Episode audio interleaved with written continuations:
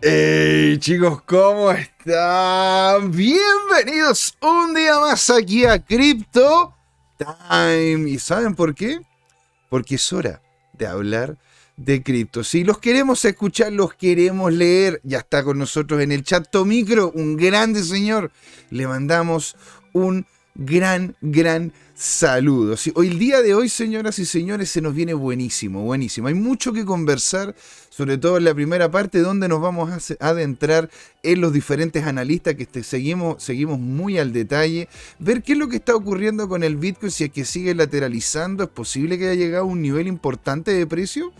Eso es lo que vamos a conversar en la primera parte, aparte, lógicamente, noticias, las cuales posiblemente terminen marcando el resto de la semana. Si en la segunda parte vamos a estar con un internacional, vamos a estar con Diego Villeda y él nos va a comentar desde su Salvador, desde el Salvador, nos va a comentar sobre qué es lo que está ocurriendo con las inversiones allá. En los países cripto han aumentado las inversiones el abrirse a, poder tener, ¿no es cierto?, criptos como Bitcoin, Ethereum y otros más, los países aumentan sus posibilidades de generar contextos en los cuales los inversionistas estén interesados. Eso es lo que vamos a conversar en la segunda patita, ¿verdad? Aquí de Crypto Time. Así que, señoras y señores, no se nos vayan, quédense ahí. Esto sigue, es Crypto Time.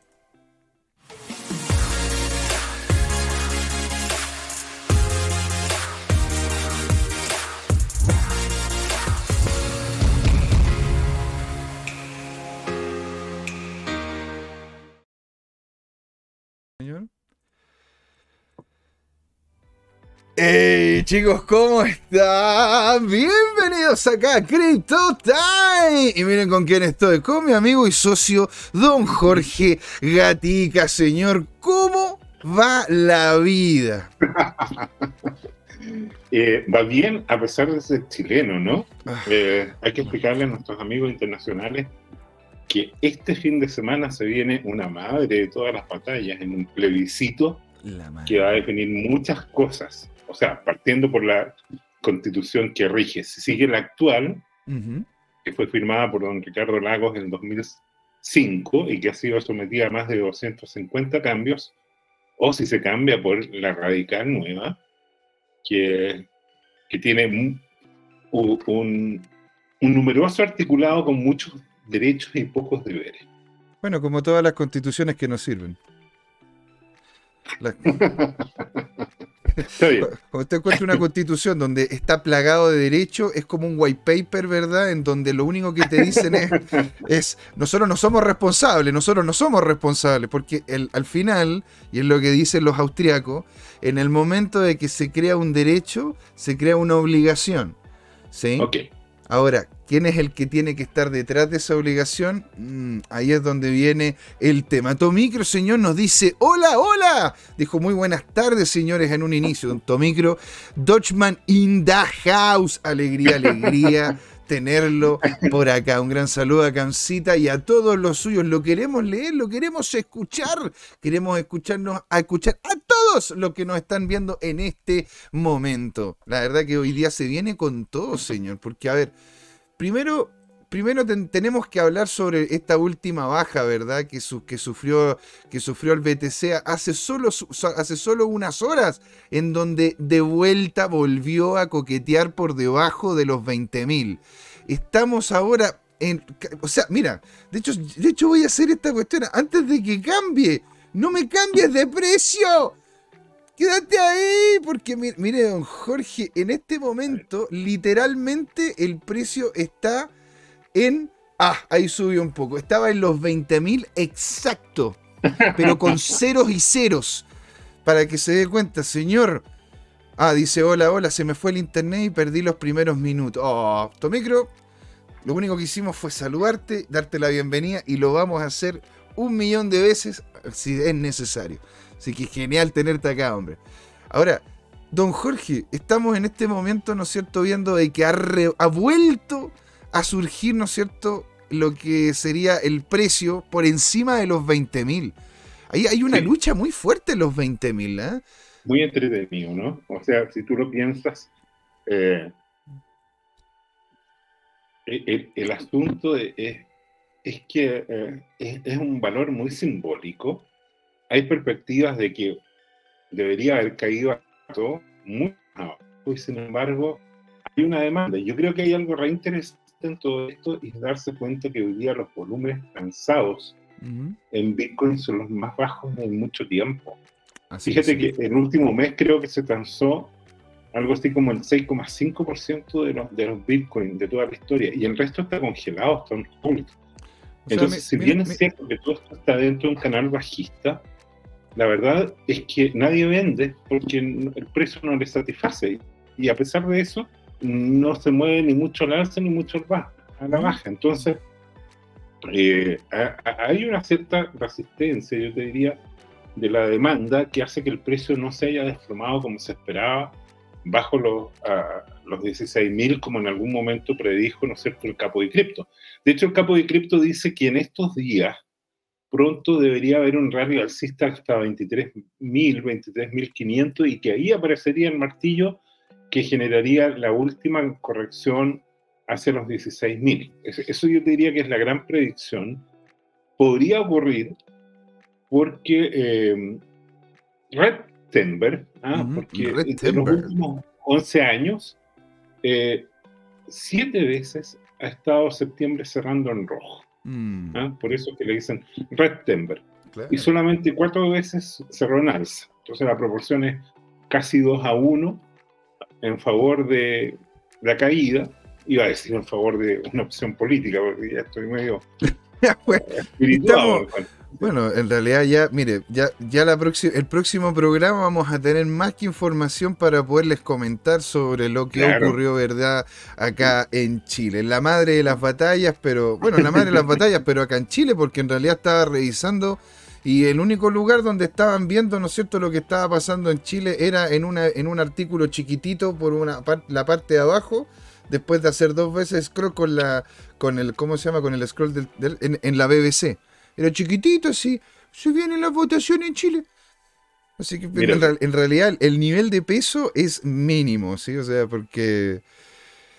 Porque bueno, imagínate. Bueno, eh, pero es interesante, efectivamente, la BBC y la Deutsche Welle son las que sacan ciertos artículos eh, bastante analíticos de, lo que pasa en Chile, ¿ah? con, en mi opinión, con un sesgo eh, en ambas publicaciones, fíjate, como que celebran solamente un lado. Pero bueno, vamos a, lo esencial. Yo te quería pedir, si eres tan gentil, que coloques el Twitter y partamos viendo los análisis, algunos de los cuales nosotros hemos reproducido en arroba tu CryptoTime. En arroba tu CryptoTime. Señoras y señores, por favor, síganos ahí en arroba tu CryptoTime. Don Jorge ha hecho un trabajo. ¿Qué es lo que vamos a ver? Lo primero que vamos a ver va a ser eh, mi segundo analista más favorito. ¿ya? El primero eh, lo voy a postergar porque es mi dealer de Opium, Opium ah, con H. ¿ah? Este es el que consume, el que genera el FOMO. Yo diría que es el campeón mundial del FOMO en Bitcoin, es Wang Yong. oye, pero este video, este video, ¿cómo se llama? Este video de Hayek, o sea, Hayek si hubiese una, si yo me, yo me tuviese, yo tuviese que ocupar alguna polera con algún logo, con alguna cara de alguien, yo creo que lo tendría ahí con los tres grandes, con Hayek, con Mise y, y estaría abajo, sí, estaría como se llama sentado el tío Milton. Yo con esos tres, la verdad que yo me compraría una, una polera del tío Hayek. es que en realidad uno lo ve, uno lo ve como que fuera un, viejito todo aburrido y todo. Y la verdad es que sus pensamientos, la forma en la cual miraba la economía y el mundo, es como casi tomarse una champaña. Es algo exquisito, burbujeante. Es algo maravilloso lo que te comenta Hayek. Un día deberíamos conversar sobre, el, sobre ese tema. ¿eh? Interesante, ¿eh? el poder de las ideas. Fíjate que como dice ahí e, ese tweet que nosotros retuiteamos, Frederick Hayek predijo al Bitcoin en 1984. Y, aquí la esencia de este tema es entender lo siguiente. Durante milenios, para decir más que siglos, el Estado y la Iglesia estuvieron compenetradas. Y costó mucho, sobre todo en Occidente, ¿no es cierto?, que se produjera esa separación y la Iglesia siguiera por un camino eh, bueno, en el mundo hay una variedad de iglesias, no le pongamos apellido, ¿no es cierto? y por otra el Estado. Y estos economistas libertarios lo que han dicho, ¿saben qué? Hay que divorciar al Estado de la moneda, o mejor dicho, del dinero. Recordemos que hay monedas y hay dinero, y no es lo mismo, ¿ya? Porque eh, el, dinero el, dinero, el, dinero, lo el dinero, el concepto de dinero lo creó el emprendedor, el privado. La moneda fue la institucionalización de ese emprendimiento de parte del Estado para lograr control. ¿Te das cuenta? Muy bien. Muy interesante, profesor. Oiga, y, bueno, eh, lo que yo quería mostrarle de este cuento es, es algo re interesante nosotros también debo decir que el Departamento de Comunicaciones, la vicepresidencia, que es este ejército de personas que tenemos en arroba tu Exactamente. Los, ¿Ah? ¿Cómo se llama? Los, minions. Tenemos una serie de minions. Ahí están. Sí, como, pero no los puedo nombrar a todos porque si se me olvida algunos se van a enojar. Entonces, entonces alguno de estos publicó nada menos que a Putin. Putin no es un personaje muy querido, pero hoy vamos algo que es un retweet de, un video de Wall Street Silver. Los Wall Street Silver son re interesantes, no sé si tú los sigues en Reddit. Tienen un eh, grupo muy potente, ¿ah? Sí, o sea, de hecho eh, todo esto parte porque estaba eh, Wall Street Bets, no, no, Wall Street ¿Cómo se llama? Wall Street Bets. Wall Street Bets.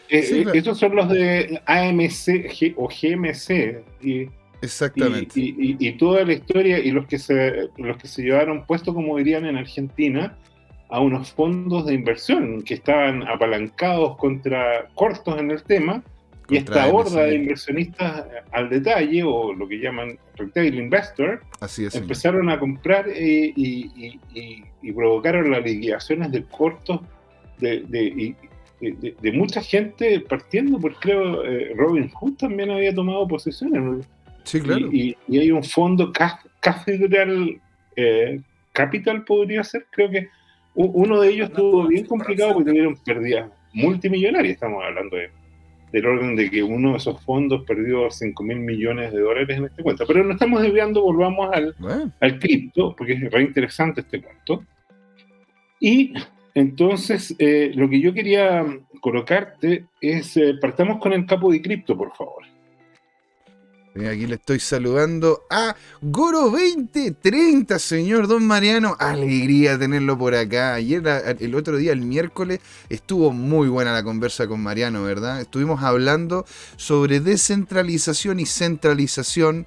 Si es que Ether va hacia el camino de la centralización, si es que importa, si es que no, todo eso lo pueden ver en el programa anterior, en una conversa también con ustedes sobre si es que eso no es importante, si es que eso no gravitante. Es importante darse cuenta hacia dónde van algunas de las criptos, algunas van hacia la concentración y otras puede que vayan hacia el, hacia el lado contrario. Entonces, ¿cuál, ¿cuál es el que me dices tú, Jorge?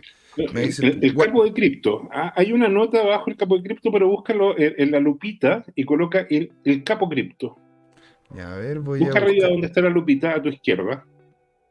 En la, barra, en la barra de la izquierda, José Miguel. Acá. y, coloca el capo ES, ¿viste? El, capo de Cristo.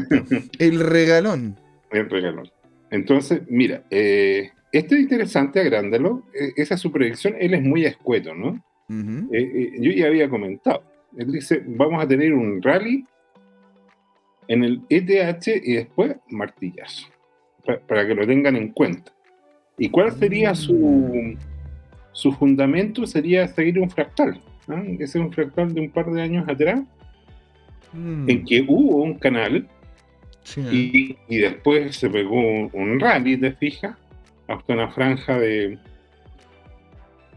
de doble techo, ¿te fijas? Y aquí él predice lo mismo y después Mira, está, viendo de hecho niveles muy parecidos a los que estoy viendo yo en el sentido de, del ETH. Ahora, no sé si es que de repente hará un doble techo. Porque, bueno, ahora, hay, ahora en este momento, Jorge, el, tópico, lo caliente, lo que la gente está hablando es lo que se va a venir con el merch. O sea, no solamente con qué va a pasar, qué va a pasar con la. Con, a, ver, José, pero mira un poquito abajo eh, la flecha, baja para ver en qué, en qué, en qué días lo está viendo esto.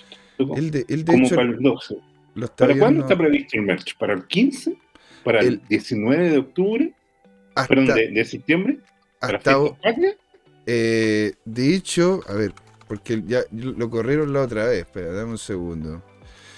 Tengo la fecha exacta.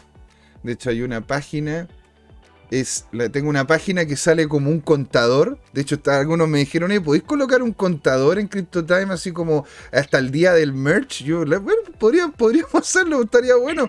El, Ethereum merch será el 19 de septiembre, señor. Sí, claro, el día. O sea, vamos a estar tiki tiki tiki acá, tiki tiki tiki y, nos va, y, va a haber el forking. Y, y el 19, ¿qué dice el capo cripto? Que el 19 vamos a estar llorando con el Ethereum a mil.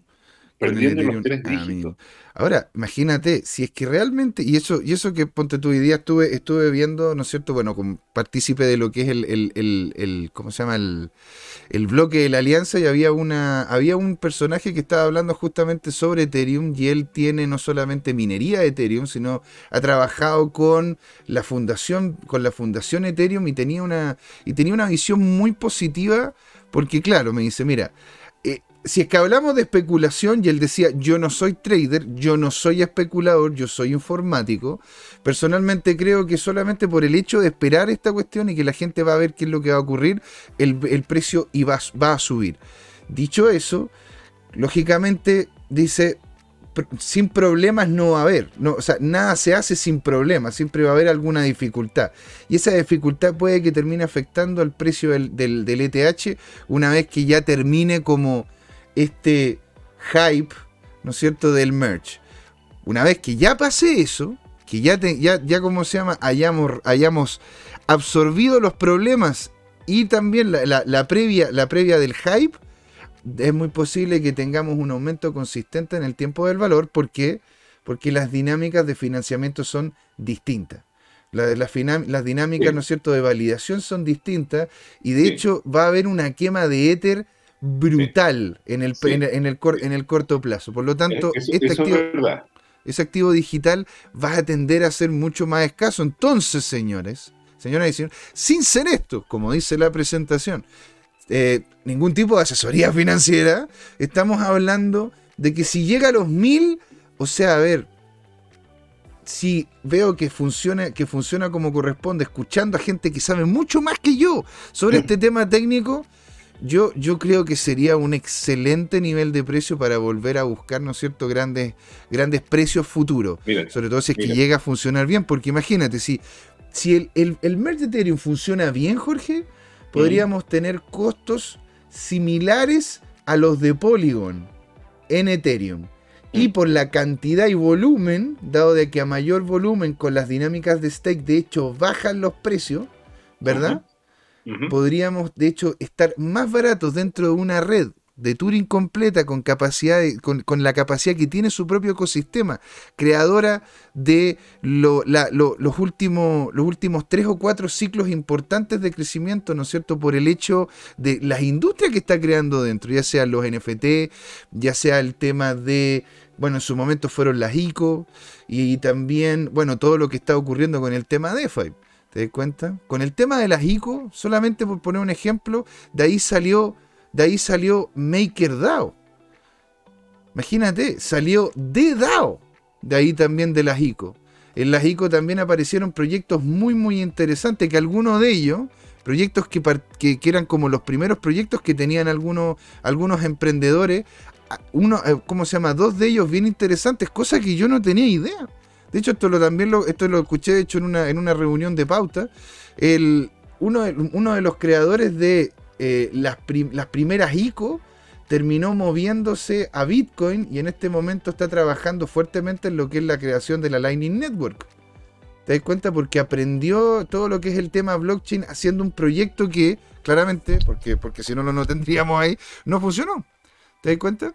Así que la verdad que Ethereum es posible que sí, es cierto, con este tema de, con todo lo que, todo lo que pueda llegar a ocurrir de que, de que la gente quiera que suba o qué sé yo, va a ir, va a ir al alza. No sé si va a ser doble techo, pero va a llegar a un punto y va a tender a caer. ¿sí? Así que hoy usted tiene que tomar los resguardos correspondientes para después, si es que la puede ir a buscar a un precio mucho menor, sobre todo si es que el ámbito técnico funciona como corresponde, señoras y señores, encuentro que sería un excelente lugar para poder hacer una compra y asegurarla a futuro. ¿sí? ¿Y por qué diría yo? Porque muchos me dicen, bueno, pero ¿por qué no hago stacking de Ethereum 2.0? Porque, porque si usted hace stacking de Ethereum 2.0 no va a ver su Ethereum en, un buen tiempo más. Ajá. ¿Sí? Muy bien. Por eso lo, ideal en este momento sería comprar. Bien. Oye, entonces veamos la otra predicción del capo de cripto. Sí, señor, a ver. ¿Cuál sería la otra predicción? Un poquitito más abajo. no, no, te pasaste muy rápido, pero ah, por Dios, que son los jóvenes de ahora. Despacito. Aquí, Long Ed, Good RR, TP 1800. sí, aquí esto reafirma su, su, punto, es interesante. ¿eh? Eh, eh, esta es la evolución que está viendo y, y esto se complementa con lo, anterior. Con lo anterior Claro, ahí eh, está viendo el nivel de precio, claro, coloca, coloca ¿Cuánto lo ve que está rebotando?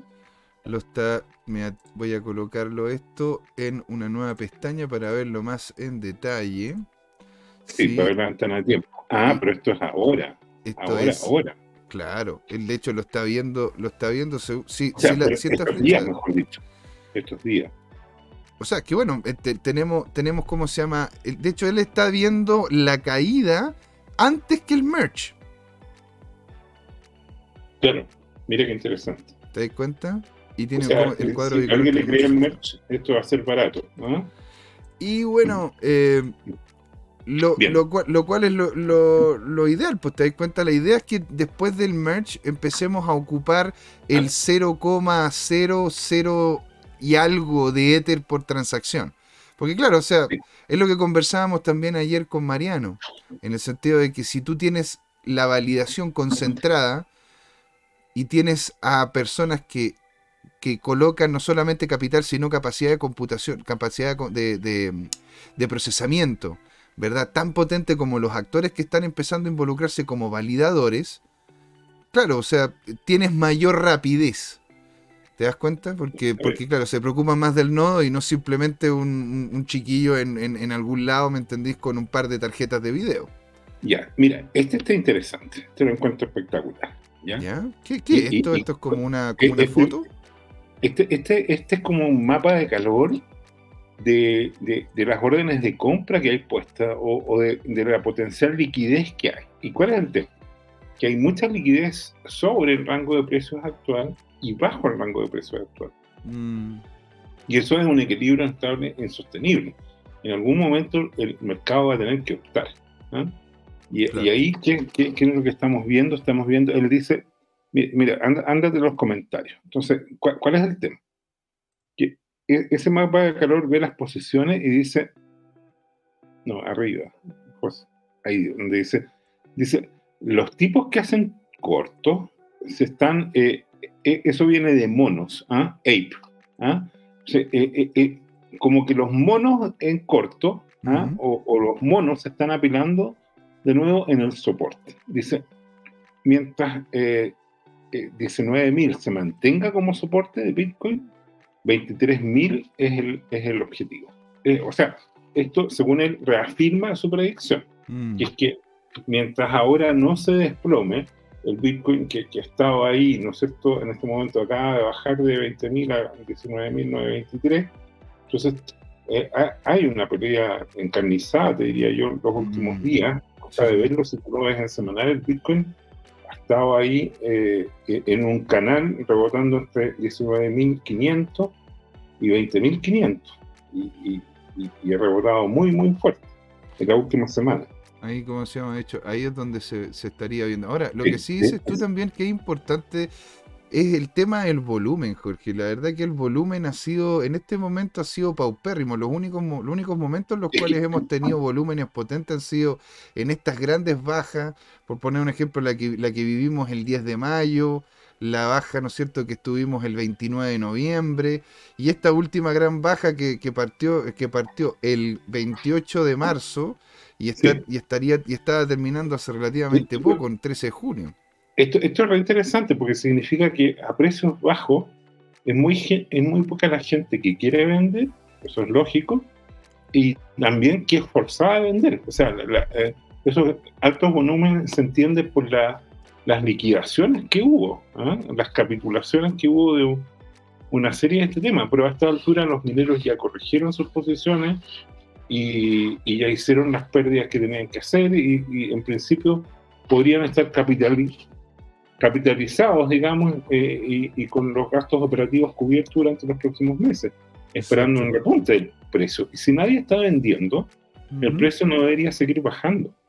Entonces, aquí, si tú vuelves a arroba tu CryptoTime, fíjate que hay un, un, un, un tweet, eh, vuelve, vuelve, atrás y antes hacia arriba, ¿ya? Porque se nos pasó algo y yo creo que es el momento de comentar eh, un tweet de alguien que opina lo siguiente. Mira. Mira, Javier Salinas nos dice, una divergencia igual el, al, BTC está comentando él, está mostrando el DXI entre las velas de valor y su RSI.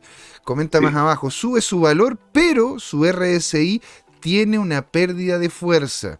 Mira, en realidad se está moviendo muy similar, pues la gente en realidad está viendo. Eso es lo que está, Mira, sal de aquí, por favor, del capo cripto, vuelve a robar tu CryptoTime. Volvemos entonces a arroba tu CryptoTime. No, aquí, este, este es el. No, ¿dónde está? Aquí. Nos vamos a aquí. A ver. Ahí. Perfecto. Ya, entonces. Eso, muy bien. Entonces, baja un poquito. Baja un poquito.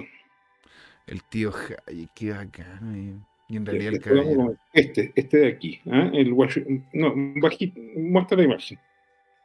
Y la otra opción. Washi Gorira. ¿eh? Washi Gorira, ¿qué dice? Dice, este podríamos... Claro, él, dice que, que está viendo, ¿no es cierto? Está, está viendo que, que el nivel de precio está amenazando caer de 19.000 si quieres, muestra ahora, por favor. Eh, a, ver, pero yo, lo tengo, lo, voy a, lo voy a leer textual de acá, eh, eh, en los comentarios. Entonces, Mira el Tenkanki y un Cross. O sea, este tipo lo que está viendo, ¿no es cierto? Es que en definitiva está posicionándolo entonces a la baja. Sí, él, está viendo que hay una zona de riesgo a la baja. De hecho, había un peligro de triple cruce. ¿ah? Pero pero el, precio mm. ha estado corrigiendo y, ha estado soportando eh, eh, el que no se venga una capitulación bajista. Ese es el tema. Entonces, eh, mm. aquí este tipo dice, podríamos presenciar más dolor en los mercados en los próximos meses si Bitcoin cayera debajo de los 19.900 dólares. Si lo hace, los, los próximos objetivos, según su análisis técnico, serían 13.900 dólares, 12.800, 11.400 o 10.100 dólares. O sea, el Washi Gorilla se nos puso muy, muy pesimista y dice, septiembre puede ser un mes rojo para cripto, Red Timber. Pero ¿cuál es el tema? Que la verdad es que yo creo que se pasó varios pueblos con su comentario, porque el tema es que no es una cosa que el precio se desplome, porque yo creo que hay, algoritmos y hay personas que si se empieza a bajar de, por ejemplo, 16.000, van a comprar con mucho entusiasmo, porque lo van a ver como precio de liquidación. ¿Te fijas? Yo, yo no, no, creo que sea un, tema de perder un nivel de precio y que la cosa se, simplemente se desplome. ¿Ya? ¿Por qué? Porque, bueno, eh, es obvio que cuando cayó de 40.000, como lo previeron varios, a 20.000, eh, literalmente muchos se fueron cortados. Bueno, o sea, varios, pues, imagínate. O sea, varios actores relevantes. Como bien relevantes, pues, bueno, se, cayó. Se cayó, se cayó Triarros Capital, se cayó. Se cayeron varios. Luna, ¿te suena? Se cayó Luna, o sea, imagínate. O sea, estamos hablando de pérdidas de decenas de miles de millones de dólares que desaparecieron del mercado. Exactamente. El mercado cayó de 3 trillones en capitalización a un trillón de, dólares de capitalización. Pero el tema de fondo es el siguiente. y yo, yo creo que ya ocurrió todo ese desastre. Liquidó a todos los que estaban prevenidos y los que, están en riesgo ahora eh, en, una gran medida pueden haber sido apuntalados, habrán vendido a precio de descuento, habrán hecho sus pérdidas. Eh, eh, ¿Cómo se llama? Este SBF, el Samuel Backman, Bankman. Ya. Sí, sí, sí. el, de, el de ese es de Alameda, Alameda Research. Que también tiene, ¿cómo se llama? El, el, el, ¿cómo se llama? El, exchange FTX. FTX, Si tienen alguna duda sobre FTX y su moneda, está dentro de la sección, aquí abajito, ¿sí? En la moneda de la semana. Denos un like, síganos. Así hacemos más comunidad. Ya somos 305 en YouTube. E, ese personaje ha estado prestando dinero para mantener a los proyectos cripto que lastima relevantes, fíjate. Y de hecho, Celsius eh, eh, recibió créditos de él, o sea, una, serie de, empresas. La pregunta es cómo, cómo los van a pagar. Pero, pero bueno, hay varios que sobrevivieron ahí gracias a, los préstamos de este señor. Y bueno, o sea, hay muchos que dicen que, que algunos, que ¿cómo se llama? Que como un tercio de los proyectos importantes están siendo, están siendo mantenidos en esta baja importante por lo que es lo que es Alameda Research, o sea, un tercio de los proyectos importantes. Y, también Binance, ¿ah? Ha, puesto harto dinero en algunos de esos proyectos porque no le conviene que se que se desplome el ecosistema. No, su propio ecosistema, porque no, porque no tienen, eh, eh, no están colocando muchas lucas en otros lados. O sea, lo que están haciendo con Vine, con, con Ethereum, con la, con Ethereum 2.0, es como el meme ese que te mostré, no sé si te, lo, viste, tú te acordás, ese donde salían dando la mano, pero por debajo tenían otra mano más dándose la mano. No sé, ¿te, acuerdas del meme? Sí, sí, sí, sí. Pero al final. Eh, no entremos en detalles, por favor. Eh, eh, el señor Laporta, señor Laporta, alegría tenerlo acá. Una alegría, el, maestro de los criptojuegos. Baja un poquito y, ahora viene otro gráfico que es distinto, porque, porque estos eran medios eh, bajistas y ahora viene uno definitivamente alcista, baja, baja, baja. Este, Entonces, ¿qué es lo que dice? Ah. ¿Qué es lo que dice Stockman y Lizard? Que, estos lagartitos son eh, los comentaristas del cuento. Entonces dice, mire, cerramos otra vez la mensual y seguimos, a pesar de que cerramos bajo el promedio de las 200, eh, el promedio móvil de las 200 semanas. ¿ah? Mm. Dice, la situación macroeconómica es realmente mala, pero Bitcoin en ese contexto eh, es mucho más fuerte de lo que la mayoría piensa. Dice, todavía sobrevendido y tiene un gran potencial alcista. Mira. ¿Te gusta eh, un poquito para poder ver abajo el tema del volumen? Supongo que es lo que está graficado ahí o el RSI. A ver, voy a achicarlo ahí para que se vea más o menos. Este de acá, según lo que yo estoy viendo, ¿verdad? ¿Tiene cara de RSI? Tiene, tiene pinta. ¿O de volumen? A ver, porque aquí me sale USD. No, no, esto, esto es volumen, Jorge. Ah, es volumen. Sí, sí, esto es volumen. Esta es la volumetría que eh, eh, esto es interesante, ¿no? Porque lo que muestra que cuando hay capitulación, efectivamente, hay liquidaciones en gran medida, pero ya cuando se consolida, cuando entra el piso, nadie vende. ¿Te fijas? Y en realidad los, que quedamos los que quedamos también somos los que tenemos Bitcoin para guardar, pues. Bueno, sí, obvio. Entonces, eh, el tema es que el precio no puede seguir cayendo porque nadie está vendiendo. Y, debería haber más gente esperando oferta, pero, pero bueno, ya no, se vende, se cerraron negocios, se, se, acabaron las ofertas, ese es el tema. Ahora, lo otro interesante es que, sin embargo, se ve ahí una franja como que, y, esto lo habíamos comentado, como que este periodo puede durar eh, de unos tres meses a 12 meses tranquilamente. ¿Te fijas? Porque ahí el, periodo este termina como en marzo del próximo año, o sea, quedan unos seis meses de sufrimiento. Mm. ¿Te fijas? Unos seis meses de sufrimiento. Bueno, igual, depende, depende harto qué es lo que qué es lo que va a terminar pasando, ¿no es cierto? Porque ¿qué, qué, qué, ocurre si es que si es que de aquí a unos meses, ¿verdad? Ya se haya, se haya terminado la guerra en Ucrania. ¿Qué pasa si es que de aquí a algunos meses, ¿verdad?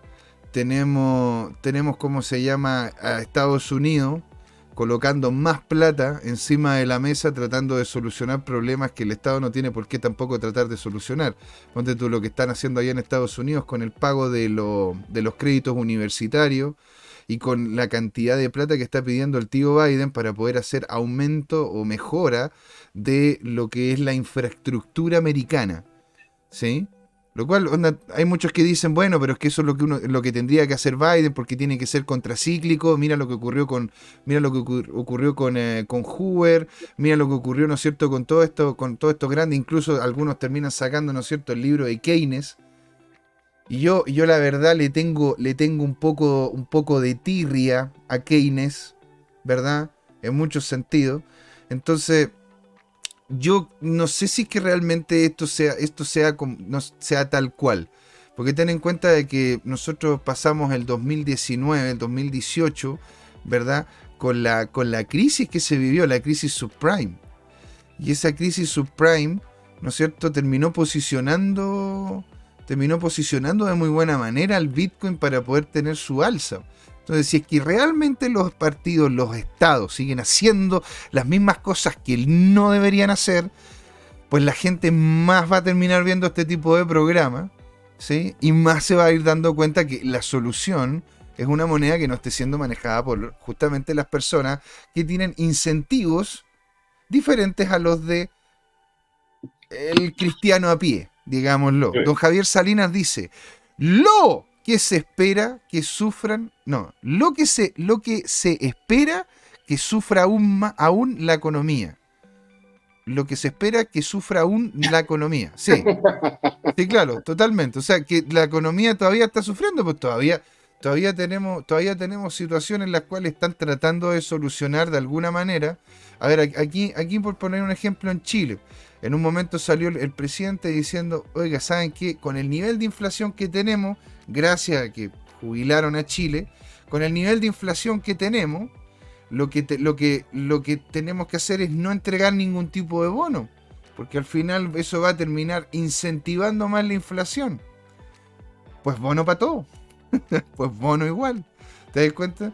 no, no vamos, no vamos a, imprimir esta cantidad porque la verdad que sería problemático, no vamos a acceder a deuda porque sería problemático y todo eso ha ocurrido de forma mágica, increíble y estupenda. ¿Se dan cuenta? Entonces es ahí donde está la situación. La economía funciona. José Miguel, no usen la ironía porque a veces se, malentiende. Sé más directo.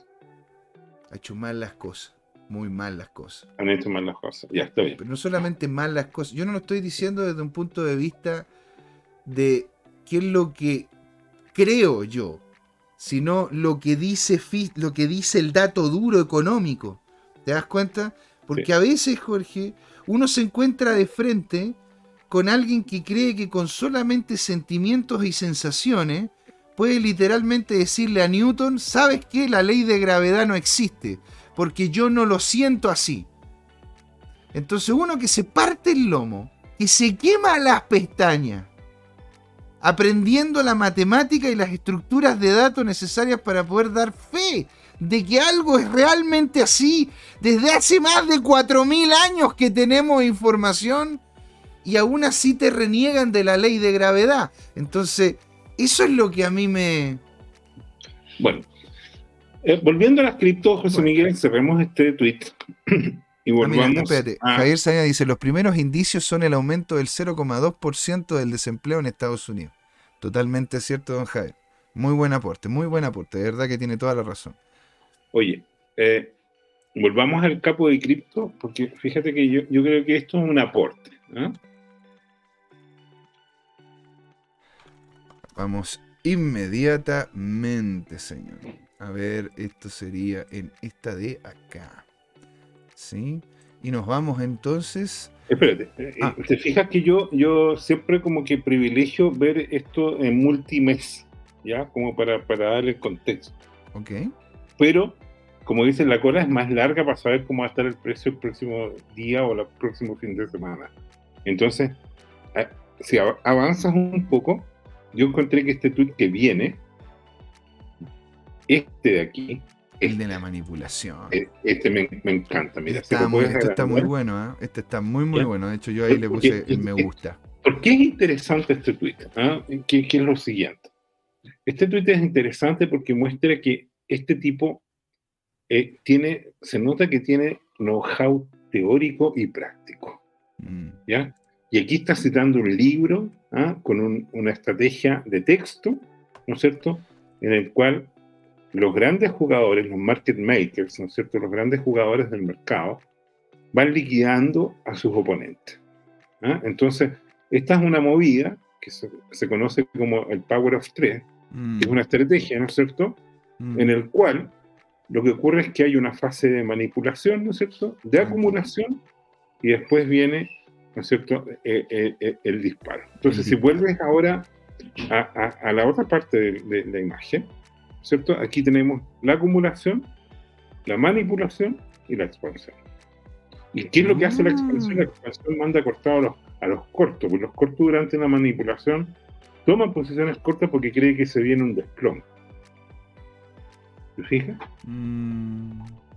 Entonces, e, es, como que ahora tú y yo, cuando comentamos que estaban 3.500, dijimos todo aire a buscar los 16.000, ¿te fijas? Y ahí entonces alguno de los novatos dice, ah, esto va a los 16.000, me voy a colocar en corto para, aprovechar este desplome. Y de ahí viene... o sea, estamos hablando del capo del... El, el, ¿Qué viene? Y después viene el... Ahora, el, ahora, el, ahora esto, esto, ¿cómo se llama? Dices tú, va a haber una capitulación. Hasta los 16. yo, mira, yo, yo no tengo idea de lo que va a pasar, pero yo al capo de cripto lo respeto. Porque el capo de cripto dijo que se retiraba por ahí por los 43 mil y que no volvía al mercado y ha dicho que no ha vuelto al mercado hasta que capitule y él cree que va a capitular en 16.000. Y a mí me parece, por todo lo que he mostrado, que es interesante escucharlo. Un tipo que, o sea, es un tipo que, que opera, por ejemplo, en marcos de mes. Mm. Él se retiró cuando estaba en 43.000. Dijo, yo veo que esto se va a desplomar y ya llevamos más de un año en eso. Eso es lo que yo respeto. ¿ya? Que una persona que es capaz de salir del mercado. A ti, si te dejan un fin de semana castigado sin internet, sufres sin poder operar. Yo ya te tengo cachado. Es como león ahí enjaulado. ¿ah? O sea, yo, a ver, si, si, ahora, ahora me como la uña, Jorge, no sé, te, estaría con muñones, estaría así, ¿me entendí? Tratando como de escribir, güey. No, e, e, Este personaje es un adicto, ¿te fijas? Pero un adicto a, a, a la alta frecuencia. El HTF a este tipo lo, vuelve loco. El HFT, quiero decir. El HFT, sí, ahí, No, sé, no sé qué era el HTF. Ahí le... HFT. ¿ah? Pero bueno, está bien. Me encantan los chiflidos tuyos. Ya, entonces volvamos al otro. entonces, esta es la teoría, esta es la, práctica, ¿no es cierto? ¿Ya? Y, según el capo de cripto, ya está lista la manipulación. Y hay otro, hay otro tweet del ejemplo. ¿ah? Ah, es el mismo, pero había otro tweet más del capo de cripto, si recuerdo bien. El, el Crypto Proof eh, ah, es el mismo. Es el mismo, pero uno es el comentario y otro es el que da el ejemplo teórico. Ah, y, por último, y por último comentemos para ir cerrando mi, mi, aporte el, del Mustar. Le Mustache. Es, ese mismo, ese mismo. Mira qué bien, oye. Y que dice, él hace el mismo análisis que hace el Washigorira. No, perdón, el, el Lizard. ¿Ya? ¿Y qué dice? Dice que ¿Sabías tú que el cruce de los promedios móviles semanales en 50 y en 100 semanas está pasando ahora? Eso es lo que dice. ¿Y, qué significa eso? Que cuando lo ves en el RSI, eso es una señal alcista. Alcista. Porque cada vez que se cruzan, empieza un ciclo alcista. ¿Te fijas? Es como, ¿sabéis lo que pasa con Bitcoin? Y esto ya es hablando desde mi persona. Yo, yo reviso varios activos todos los días y cómo se llama, compro y vendo todos los días. Y la verdad es que encuentro el Bitcoin esquizofrénico. ¿Por qué lo, ¿Por qué lo encuentro esquizofrénico? Porque en algunos momentos en donde literalmente están todos los factores para que la cuestión suba de precio, la cuestión se cae. Y cuando ocurre todo lo contrario, la cuestión sube. La verdad que en algunos momentos, hay algunos en los cuales he encontrado ese...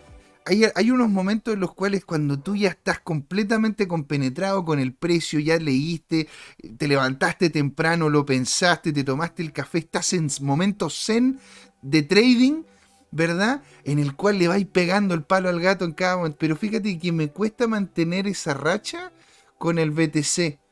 Ponte tú, con el oro me va bastante bien con el, con, con el, ahí con el Paladio también ha tenido, han habido cosas muy interesantes. Cosas muy choras también han salido en posiciones en corto para lo que es el, eh, ¿cómo se llama? Algunas monedas internacionales. Pero en esto es... Ya, que lo mencionaste, mira, mira ¿quieres, ¿quieres ver el oro que estaba en el anterior a este tweet?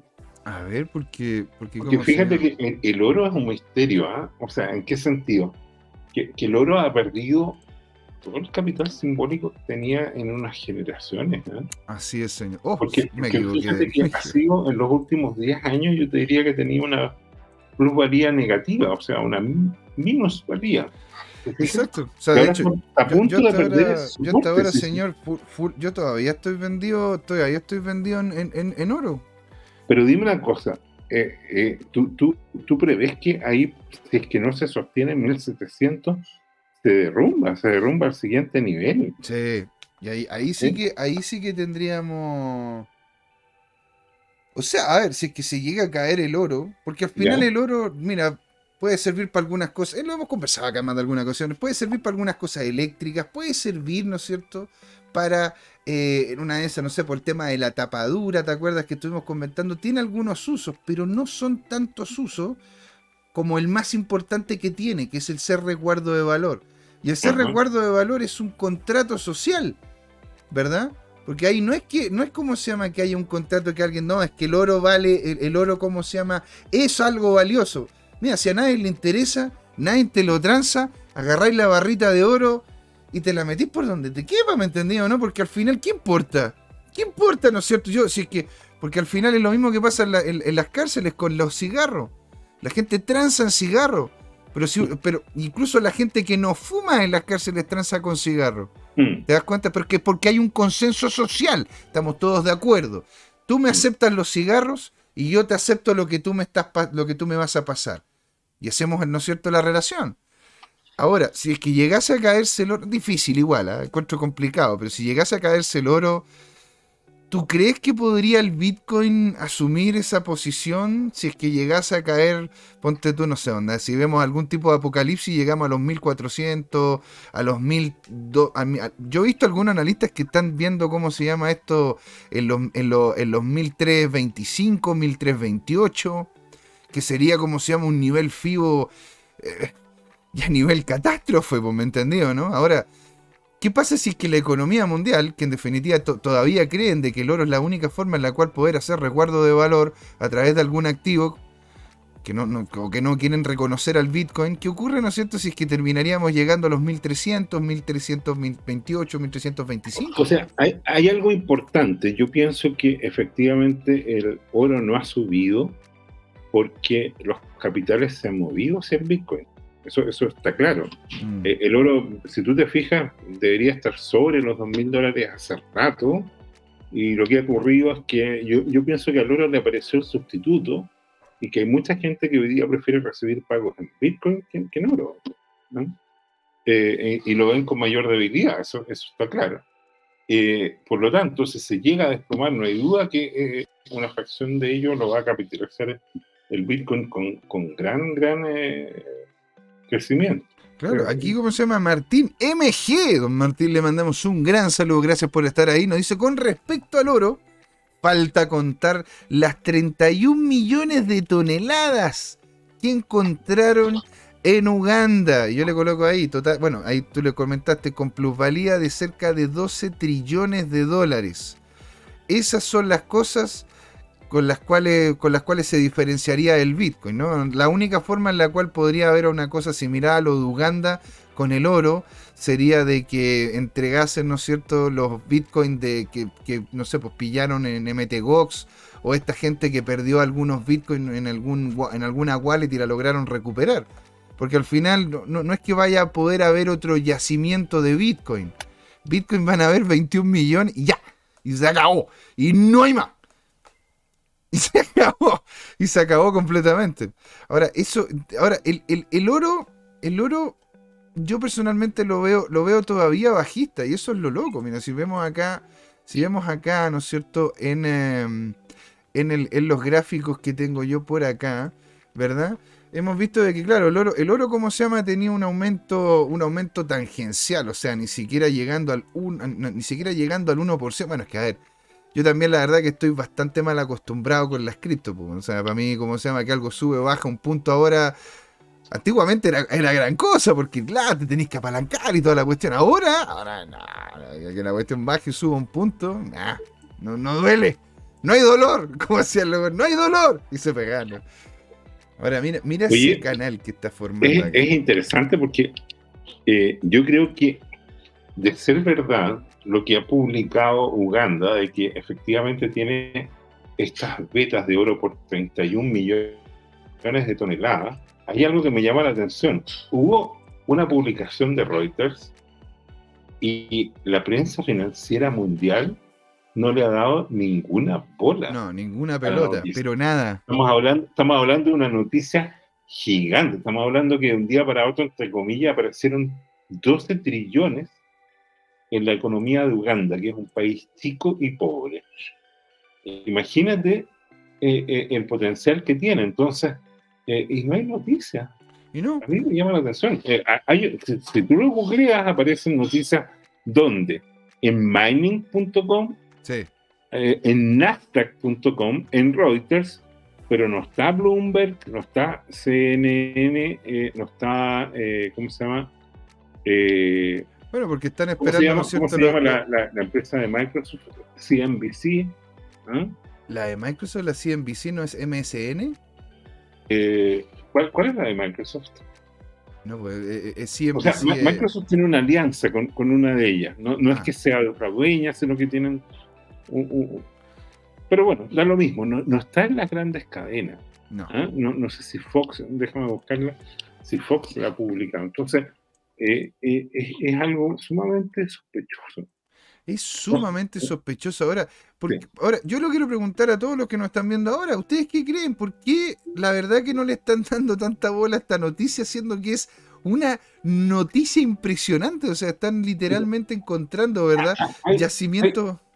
Hay dos opciones extremas, ¿no es cierto? Una que esta noticia de la gran beta sea un tremendo dongo.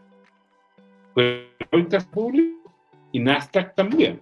Bueno, y, a lo mejor eh, fue, no sé, son, errores de multiplicación o, de extrapolación de, un minero, porque yo, yo, he conversado con colegas eh, ingenieros que trabajan en la minería y me dicen, mira, todos los años es una feria mundial que le llamamos el Festival de los Mentirosos. ¿Cómo es eso? Llega un geólogo o alguien con un grupo y dice, mira, encontré este yacimiento y este yacimiento es espectacular. Y con eso, con los antecedentes, tratan de convencer a los especialistas en inversiones para que les pongan 100, 1000, 10 mil millones de dólares eh, en un plazo largo para desarrollar esa explotación. ¿Te fijas? Así es, señor. Así funciona ese negocio. Pero, pero en el fondo, ahí, entre comillas, hay un acto de fe. Obvio que hay procesos de, revisión, no sé qué se llaman los due diligence, en el cual eh, uno revisa o manda, sí, es muy grande, manda una expedición de sus propios geólogos a, sacar muestras y lo manda a sus propios laboratorios o laboratorios que uno los tenga mucha confianza para revisar, ¿no es cierto?, la calidad de los datos y, y que demuestren que tú tienes una meta interesante. Pero, pero bueno, aquí es, muy, muy sospechoso. Volviendo a las cripto, ¿ah? eh, yo te diría que, eh, bueno, el, consenso que te diría, que a pesar de que Oyon dice que ya estamos listos para, el tema alcista, yo te diría que quedan unos tres a, a, a, seis meses más de sufrimiento de un, de un, rally alcista. Dicho eso, eh, Bitcoin es perfectamente posible que pase September, que caiga más, que venga la capitulación, capitulación de verdad en, en y en octubre se dispare como cuando se disparó. Yo, yo me acuerdo cuando en 2020, eh, en mi cumpleaños, después de que en marzo estaban 3 mil dólares, estaba a 11 mil dólares y terminamos en, el 12 de enero con, con 43 mil dólares. O sea, se multiplicó 400% en, en, ¿cómo se llama?, en, tres meses. Sí, claro. Pues, y después perdió, ¿no es cierto?, todo, todo eso que casi había ganado. Entonces, entonces ¿hasta dónde? Porque... No, no, no, espérate. Después la corrección de 43 mil fue a 30 mil. Tuvo un par de mechazos bajo 29 y se volvieron locos comprando. Y de ahí se fue a 64 mil. No, perdón. Después se fue a 50 mil, que fue la, siguiente, la siguiente resistencia importante, ¿te fijas? Y ahí estuvo entre que, que, rompía 50 mil y después 54 mil, porque ese era el, simbólico de un trillón, y después se fue como avión a los 64 mil. Bueno, eh, acciones de precio interesantes. Eh, Bien, oye, estamos por, acercarnos ya al contacto con Diego Villeda. Sí, señor. Eh, Me ha dicho aquí Don Cur 70, nos dice, buenas tardes, capos. Los estaba viendo por YouTube. Yo aquí le pregunto, alegría por tenerlo acá, ¿y cómo le fue en el paddle? Y ahí me dice, acá, preparando la cena mi hija, Cripto Catalina. Cripto Catalina, le mandamos un gran, gran saludo. Un gran saludo. Qué rico, ¿cómo se llama? Que estén ahí cenando.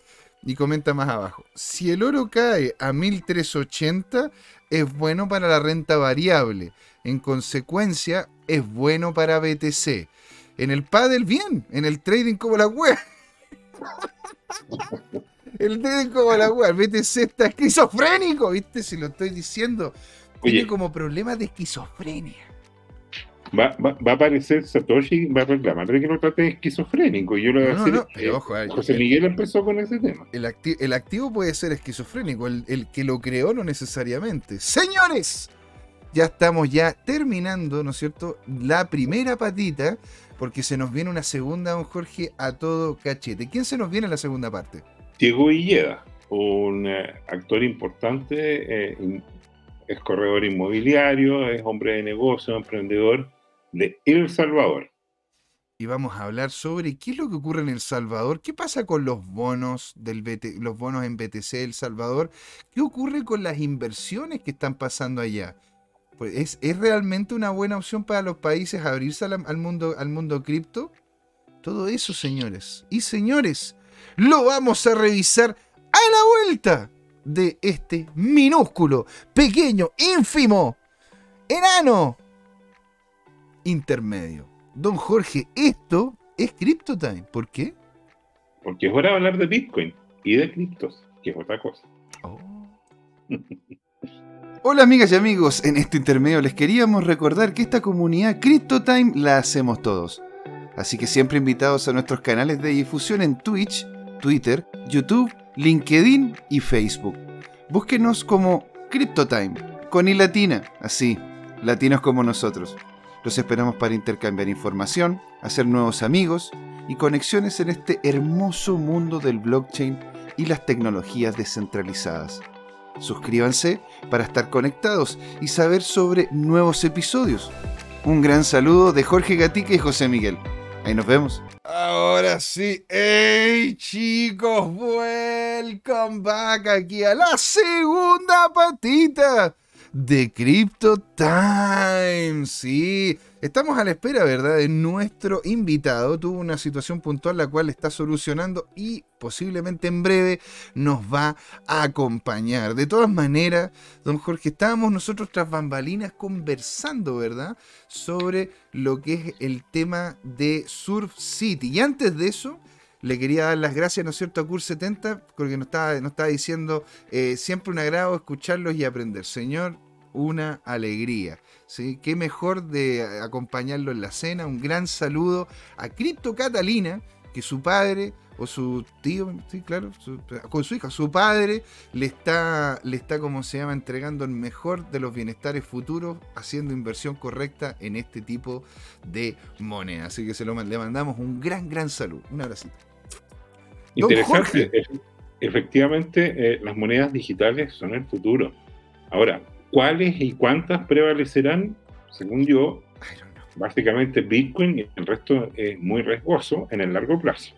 Lo cual no quita que hayan oportunidades para que los ludópatas o traders o scalperos ¿ah?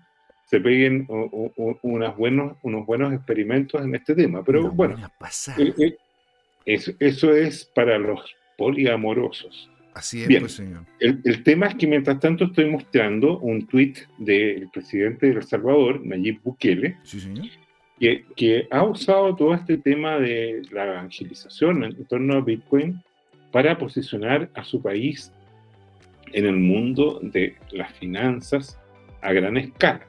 Entonces, ¿qué, es lo que se ha estado observando? Que, bueno, eh, con la reapertura que ocurrió después de que, entre comillas, eh, eh, el mundo ha resuelto una cierta estrategia contra el COVID, bueno, el, turismo en El Salvador ha crecido más del 50% interanual, mm. ¿ya? O sea, pasó como de un millón a un millón y quinientos mil visitantes.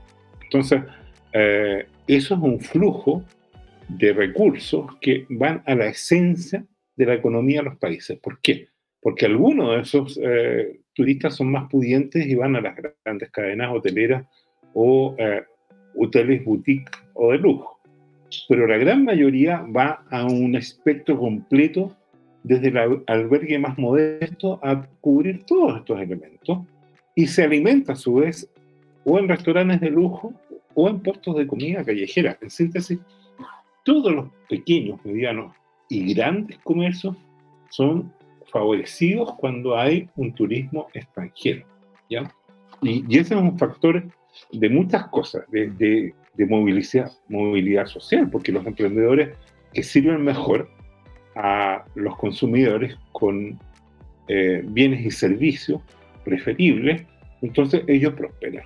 ¿ya? Entonces, estamos viendo este video que muestra, ¿no es cierto?, la segunda fase de la primera Surf City en lo que se llama La Libertad y Punta Mango, que deben ser lugares, ¿no es cierto?, eh, en, torno a las playas de El Salvador, que son muy, muy valoradas porque están en zonas tropicales. ¿ah? Y, bonitas playas y además con clima muy benigno. Ahora, ¿es, eh, eh, ahí donde, donde partió, ¿no es cierto? ¿Es, cerca de donde está Bitcoin Beach? Exactamente. ¿Tú sabes cómo se llama Bitcoin Beach, creo? No, sé. El sé cómo se llama. Sé que se llama Bitcoin no dicen así el, el Sonte con Z. Ahí partió todo. Ah. Eh, me acabo de olvidar, problemas de verdad, el nombre del personaje que empezó a evangelizar. Porque había un surfista en particular eh, dentro de. Tú sabes que hay comunidades de surfistas que se desplazan por el mundo y buscan los mejores lugares y, van haciendo una especie de circuito, pero bueno, llegó un cierto personaje que empezó a evangelizar en Bitcoin y esto prendió, ¿ah? y, efectivamente eh, pasó lo que tú dices, que, que la comunidad eh, empezó a confiar, se generó la credibilidad social y, y, empezaron a utilizar esta tecnología y a valorar este tema. Y lo interesante del Bitcoin es que es algo de alcance universal y estos fueron los pioneros. Y si bien efectivamente esto ha caído eh, dos tercios desde el máximo de 69 mil, ¿no es cierto? Ahora a 23 mil, 20 mil, estamos en esta franja. El tema de fondo es que cuando repunte el Bitcoin y por lo tanto también haya una alt season, van a repuntar todas las, otras cripto, o perdón, una fracción de las otras cripto que hayan sobrevivido. Bueno, el asunto es que esa nación, El Salvador, va a ser de los pioneros porque va a haber evangelizado gran parte de su población y muchos de ellos van a ser nativos de no solo digitales, sino que de moneda digital. Y, eso es interesante. Están atrayendo inversiones, que es lo que queríamos conversar con Diego. Eh, Mira, aquí don Javier Salinas nos comenta, lo que se dio cuenta también Bukele fue que necesitaba dar tranquilidad al turismo y atacó fuertemente a la mafia. Cosa, cosa que es bien importante, ¿ah? porque no es solamente un tema de vamos a, adoptar Bitcoin y con eso vamos a solucionar todos los problemas. ¿no? O sea, Bitcoin es, Bitcoin es una solución real a un problema que existe, ¿verdad? Dicho eso, no es la única salvación, no es la bala de plata para poder, ¿no es cierto?, matar, matar como se llama, al, al, al monstruo que son los problemas que tienen los países. Es completamente diferente. Eh, no, puedo, estar en más en desacuerdo contigo, pero daría mi vida por, tu derecho a expresarlo. porque, porque usted lo dijo Voltaire y lo repito yo. A ver, pero ¿qué sentido? no, pues José Miguel, si, es dinero digital por la ley de Grisham, en el largo plazo solo va a prevalecer una.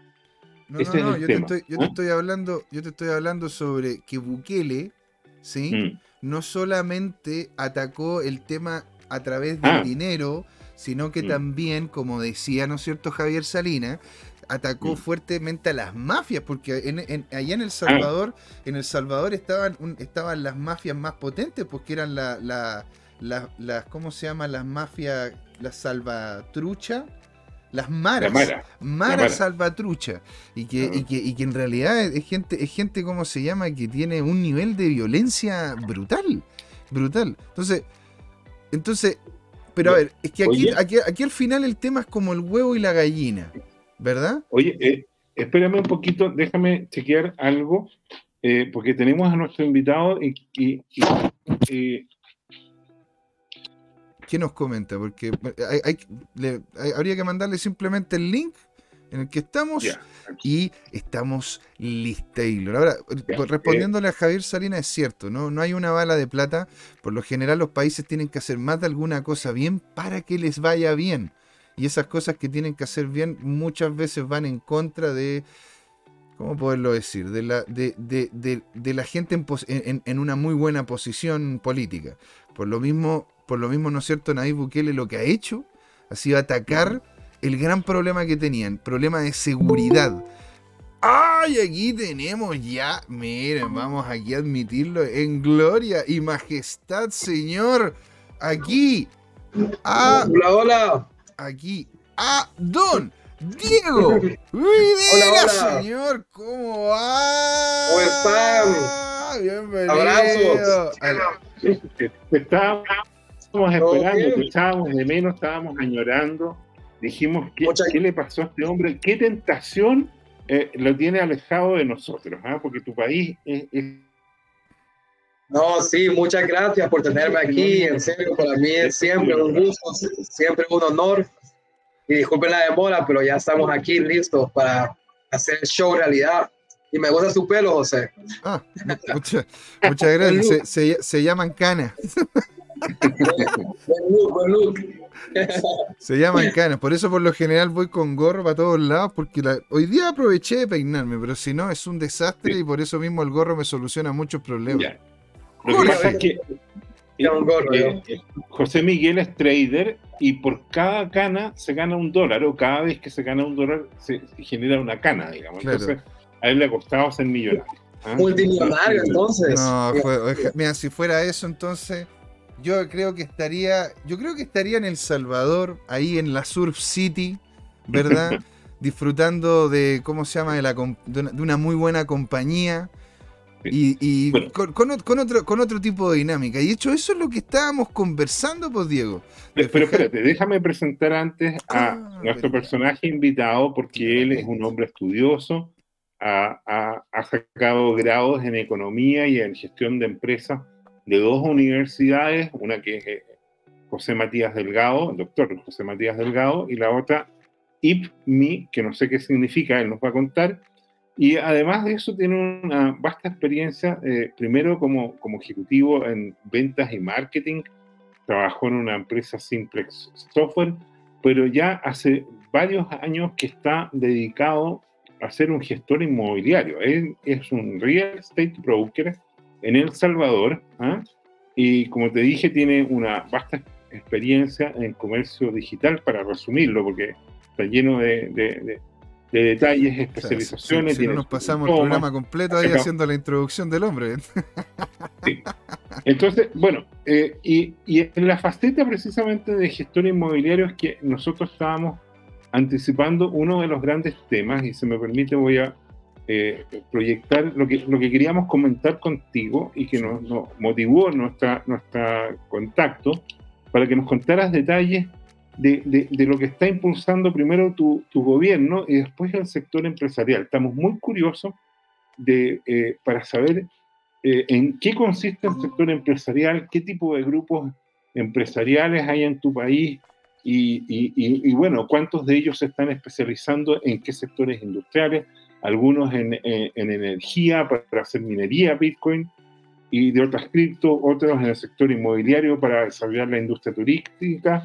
Eh, eh, ese es, como el contexto. ¿Te fijas? Entonces, no sé si están viendo ahora, estoy proyectando eh, una noticia que dice que El Salvador, de hecho, este lo, lo retuiteó nada menos que el presidente de El Salvador, Nayib Bukele, ¿no es cierto? Y que se refiere a, a la creación de Surf City en Oriente Salvaje, Las Flores y Punta Mango, que van a ser unidas por una carretera. ¿Te fijas? Y eh, después se lanzó también la fase 2 que ensanchará la carretera que une Punta Roca con el Sonte. El Sonte, recordemos, es la famosa Bitcoin Beach. Mm. Entonces, ah, eh, no sé si tú puedes ver lo que estoy proyectando ahora, pero el tema de, fondo, ¿no es cierto?, es que, es que nos vayas como ubicando ahora en, lo que tenemos, em, lo que estamos viendo. Primero, primero que todo, eh, una de las cosas importantes, ¿verdad? Que es como el tema que estamos queriendo colocar encima de la mesa, es cómo la implicancia, ¿verdad? Cómo el vincularse como país al mundo cripto, a la industria cripto, a poder abrirse, ¿no es cierto?, a que, a que se puedan hacer compras y ventas en cripto, ha aumentado de forma consistente las inversiones en el país del Salvador. Ahora, aquí también comentamos, ¿no es cierto?, antes de que llegaras, que el solamente tener cripto, ¿verdad?, no es la bala de plata. Esto no va a solucionar, ¿verdad?, todos los problemas o todas las situaciones que tiene el país pero ayuda en muy buena manera. A mí me gustaría que nos comentaras, ¿verdad?, cómo es que tú, como oriundo de allá, has visto de que han habido más inversiones, que la gente está más interesada y cómo esto lo podemos terminar decantando en lo que pasó en Bitcoin Beach y ahora en Surf. ¿Cómo se llama el, lugar donde es, Jorge? Surf City 2. Surf City. Surf City 2. Así es. Don Diego, lo queremos escuchar. Sí, excelente. Qué bueno que, que, se están enterando de todo lo que está pasando aquí en Salvador. Verdaderamente es algo único. Estamos en un punto que las cosas de verdad están cambiando, se están viendo las nuevas infraestructuras, estamos viendo nuevas empresas abrir y estamos viendo toda esta nueva creación de, de oportunidades y desarrollo eh, tanto en la zona de Salt City, que es prácticamente la costa de El Salvador, nos, rodea más de 13 kilómetros de playa, entonces eh, Nayib Bukele ha tomado ventaja de eso, ¿verdad? Ya que las zonas como Guatemala, eh, países como Honduras, que son vecinos, ellos para ir a la playa, déjenme decirles que la playa más cerca queda a dos horas y media, tres horas. Salt City queda a 30 minutos de la capital. Entonces, es algo que es prácticamente, a mí me parece maravilloso. Entonces, esa parte de Surf City, ahora, ¿qué es lo que se ha creado? ¿Cuáles son las nuevas oportunidades? ¿Qué es lo que se está construyendo? Se han construido más de tres gasolineras nuevas, hay más de dos centros comerciales donde van a haber, eh, van a haber tiendas de conveniencias, van a haber almacenes pequeños, van a haber estas plataformas de delivery. Entonces, está ahorita en booming. Y porque Surf City se creó, déjenme contarles que es Surf City, porque no hay una ciudad per se de, de surf, no hay ninguna como capital, ¿verdad? Sino que Surf City lo, lo construye y lo hacen diferentes eh, playas que están ubicadas en el departamento de la libertad. Bien curioso de que Bitcoin Beach, que habla de descentralización y de Bitcoin, está ubicado dentro de la libertad. O sea, Como que todo calza. Todo calza perfectamente. Yo no entiendo cómo. Es maravilloso. Entonces, adentro de la libertad hay bastantes playas. Una de esas playas está Bitcoin, Bitcoin Beach, que es, el Sonte. Otra está el Tunco. Entonces, todo ese concepto, Nayib Bukele le ha tratado de dar eh, más fuerza y ponerle Sword City. Ahora déjenme decirles que ya tenemos eh, montañas rusas, tenemos unas, unas ruedas, un amusement park, como dirían en Estados Unidos, bien parecido a, Santa Mónica. Entonces, mm. este lo acaban de inaugurar hace una semana, que fue construido gracias al gobierno de China. Entonces, eh, podemos ver que ya Surf City está pasando el desarrollo. También, yo que estoy metido en el desarrollo inmobiliario, he podido ver eh, bastantes oportunidades que se vienen cuatro colonias y se vienen también apartamentos, que eso no existe también en esta área de Soul City. ¿Qué son las colonias? Para que la gente de repente lo entienda, de repente no hay mucho conocimiento sobre lo que es una colonia. Sí, una colonia es una residencia que tiene absolutamente cuenta con todas las amenidades posibles de una residencia bonita, parques, zonas para caminar, aceras, eh, recreativas, cines, piscinas. Eh, todo eso se está creando y están creando eh, tres nuevas colonias aquí en Surf City. Ya que Naí vio toda esa oportunidad que queda el transporte, queda 30 minutos. Los pesqueros, cada vez que hay mariscos aquí en Salvador, los van a entregar ahí a Surf City. Entonces, el marisco es el lugar más fresco donde uno puede conseguir los mejores mariscos, los, mejores mariscos aquí. Se han construido más de 10 nuevos restaurantes, eh, bastantes eh, restaurantes extranjeros, bastantes nombres, eh, bastantes nombres en, Estados, en inglés, ¿verdad? Entonces podemos ver que hay bastante inversión aquí en Salvador. Las cosas están sucediendo y es por eso, eh, por el cual que nace ese nuevo concepto, que es Surf City 2. Le explico en qué consiste. Mm. Entonces, Surf City 1 está en la libertad, pero Surf City 2 está en la parte de Oriente. ¿Por qué lo quiere lanzar ahí? Porque Nayib Bukele no quiere que Bitcoin City esté aislada sino que también hayan desarrollos cerca de Bitcoin City. A una, a una hora eh, de Salt City 2 se va a encontrar la famosa ciudad Bitcoin City que va a ser eh, comenzada a construir el próximo año. Entonces van a poder reactivar todo eso que ustedes ven en el video, que es una zona de más de quizás 10 kilómetros de playa, la van a reactivar. Yo tuve la oportunidad de, estar ahí hace unos 3, 4 meses y déjenme decirle que es un paraíso totalmente escondido no tiene nada que envidiarle a las playas de Costa Rica.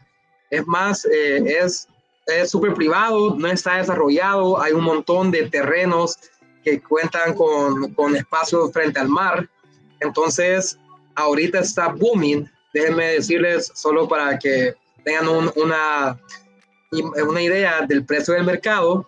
Las casas, los terrenos ahí costaban 60 mil dólares el año pasado y ahorita están en 150 mil dólares. Es decir, casi tres veces la, la, plusvalía del terreno. Entonces, era de comprar un poco antes, ¿verdad? Ahorita la gente está viendo porque sí se va a construir, no va a ser de la noche a la mañana, esto siempre lleva tres, cuatro años para desarrollarse, pero sí estamos viendo que esta parte de El Salvador se va a reactivar. Entonces, es algo que que cuando algo se reactiva, nuevas ciudades pasan, nuevas oportunidades vienen.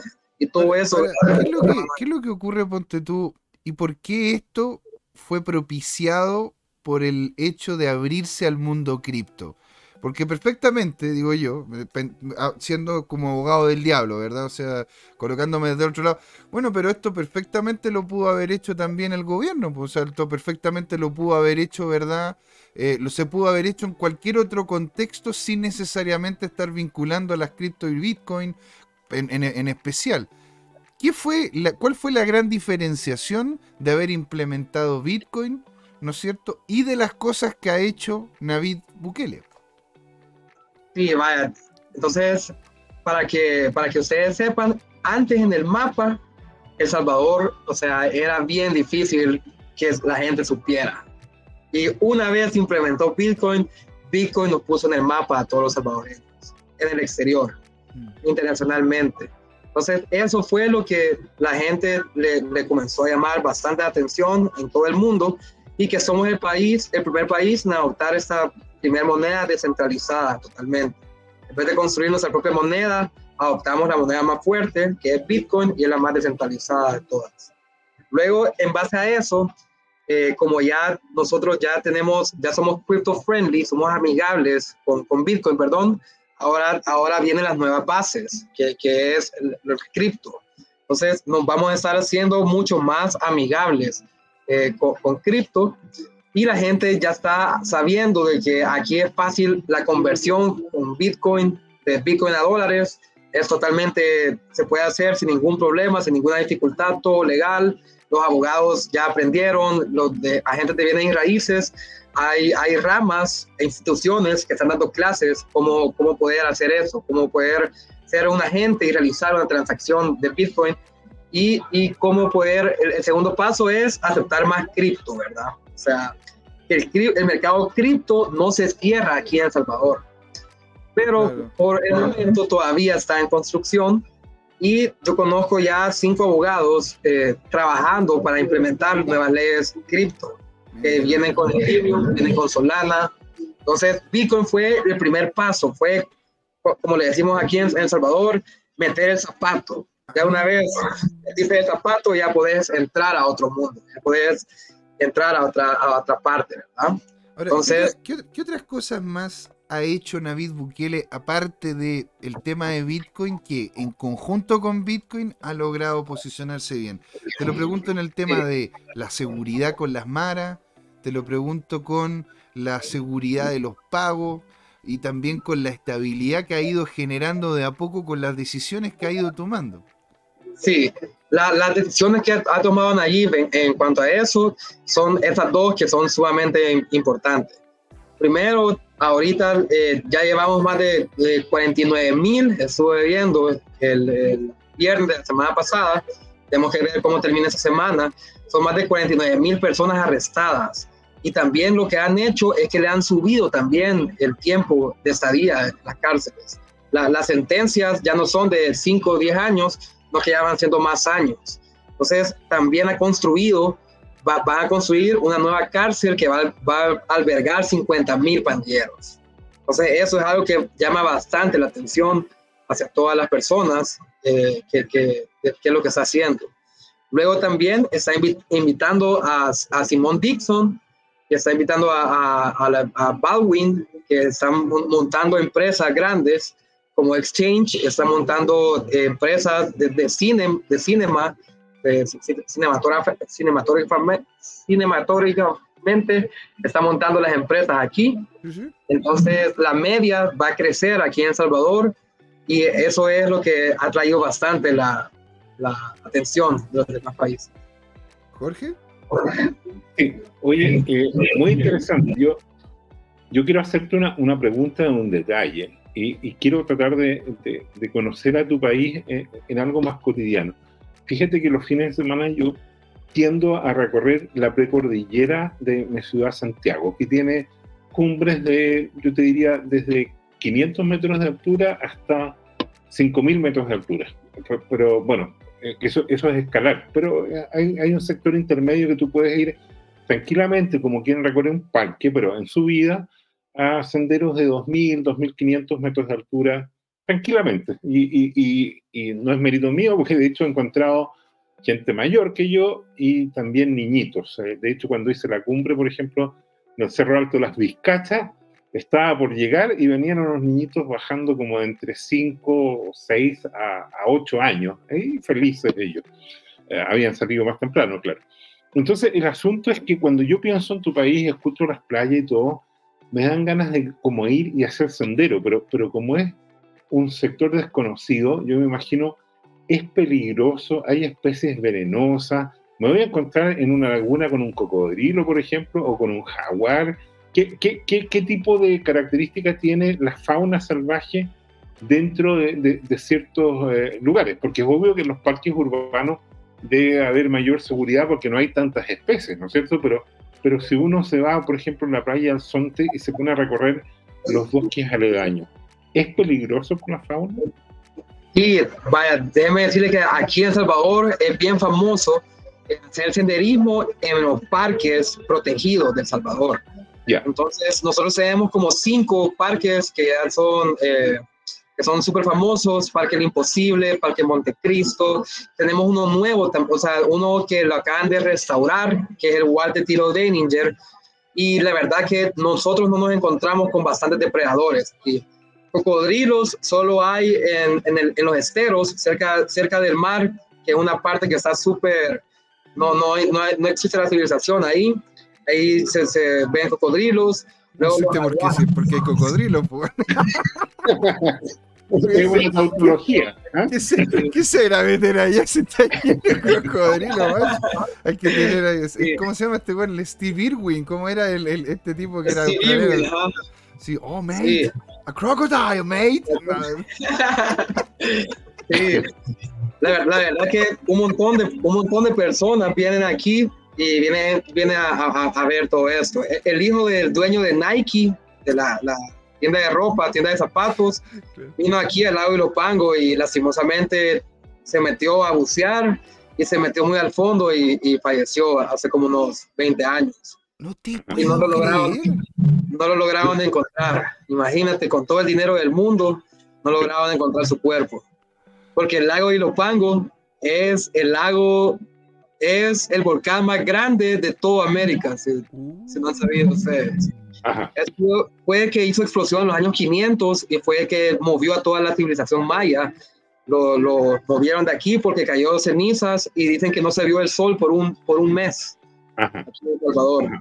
Entonces es un lago gigante y súper grande. O sea, súper... Ese es como nuestro papá. entonces, no, hay problema para hacer senderismo, no, no vas a encontrar depredadores. Si quizás un par de serpientes es lo que más se puede ver, pero no hay ningún problema. Las calles son bien anchas, siempre tratan de hacer las, veredas no tan estrechas, sino que bien anchas y no, no, no, no existe como tal noticia que alguien se lo comió un jaguar o un puma. yo, tengo, yo, tengo una, yo tengo una duda, porque, bueno, de hecho aquí el mismo CUR 70 nos comentó si es que hay vuelos directos que salen de Santiago a El Salvador. Y sobre esa pregunta te quiero, te quiero continuar. Para alguien, no digamos que, no digamos, ¿no es cierto?, que tiene la mayor cantidad de capital del planeta. Correcto. ¿Verdad? pero que tiene su cantidad de dinero que de a poco ha ido, la ha ido, ¿verdad? Don Jorge que me cambia la, el layer. el, ¿Cómo se llama? El, si, si, hay alguien que tiene interés, ¿no es cierto?, en poder hacer algún tipo de inversión allá. Porque claro, o sea, anteriormente valían 60 mil dólares, no, 6 mil dólares me decías tú, 60 mil. 60 mil dólares y ahorita salen 120 mil, 150 mil dólares, una locura.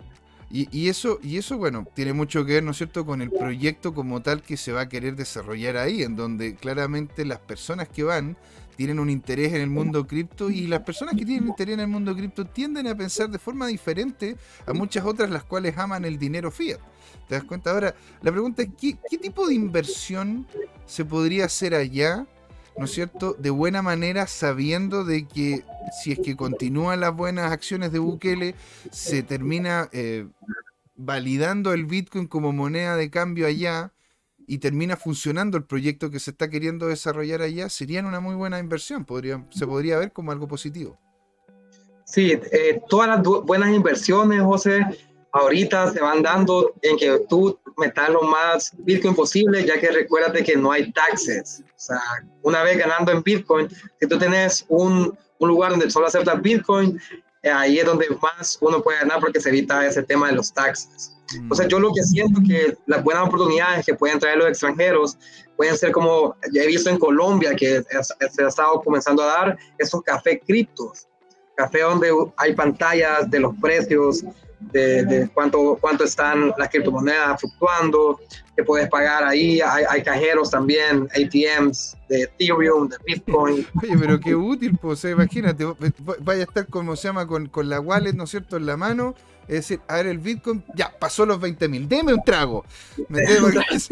Ah, no, no, no, bajó, bajó, bajó a los 19. No, no, no, no, no, no, no, no me lo vendan, no me lo vendan. Te va a contar una historia bien graciosa. Te va a contar una historia graciosa que me, me, pasó así. En mi primer Bitcoin, aquí tengo la camisa también. En mi primer Bitcoin nosotros dábamos 10 dólares por cada clase recibida presencial, ¿verdad? 10 dólares valorados en Bitcoin. Entonces, esas personas, o sea, ellos no sabían nada y lo que más querían era sacar ese dinero y sacarlo a efectivo. Entonces, yo les di los, yo les di los, les pasé los 10 dólares a cada uno. El monto mínimo que para sacar aquí en Salvador son 20 dólares. Entonces tenían que sumar, dos personas tenían que pasarse el bono para poder sacarlo. Claro. Se lo pasé se los pasé a cada uno, ¿verdad? Y, cuando se los pasé, pasó, pasaron como 5 o 10 minutos y les bajó a 9.90, 9.90. Le decía, híjole, tenemos que correr ya antes que nos bajen más. ahora, ahora. Por eso vámonos como... ya, decía, vámonos ya, va a bajar más, va a bajar más, hay que sacarlo, hay que sacarlo. Hombre, qué chistoso, sí, gracioso, gracioso. Mira, aquí Cur70 nos pregunta, aquella propiedad de 150 mil dólares, ¿cuántos metros cuadrados son edificados y cuánto de terreno? ¿Esa orilla de playa? Y continúa, ¿qué costos hay por la intermediación de la compra de la casa? Ok, la intermediación de la compra de la casa con un broker como yo eh, está, está casi siempre, varía. Si es una compra de más de millones de dólares, se ofrece el 3% y si es menos, lo normal es el 5% de comisión. Pero eso eh, se llega a un acuerdo que lo puede pagar, eh, prácticamente el que lo paga es el propietario de la, propiedad, mm. no lo paga el comprador. Entonces es algo que, que es bien normal aquí. Y luego por, por eh, la capacidad del terreno, prácticamente se construyen unos 30 a 40 metros cuadrados y la propiedad mide 80 metros cuadrados. Perdón, eh, de 80 a 150 metros, dependiendo si, si está enfrente de la playa. Claro, claro, porque en realidad, bueno, y, eso que antes estaba muchísimo más barata de lo que está. ¿Sí? ¿Sí? es una locura. O sea, en verdad que, que estábamos viendo terrenos. O sea, este terreno de 60 mil hace 10 años costaba 30 mil, 40 mil. O sea, con, todo este tema de la inflación y con todo este tema de crecimiento, sí hemos podido ver que los precios están alzando bastante. También en City. Mira, aquí nos comenta también, un extranjero, dice Cur 70, un extranjero puede ser dueño de una propiedad como una persona o como una empresa?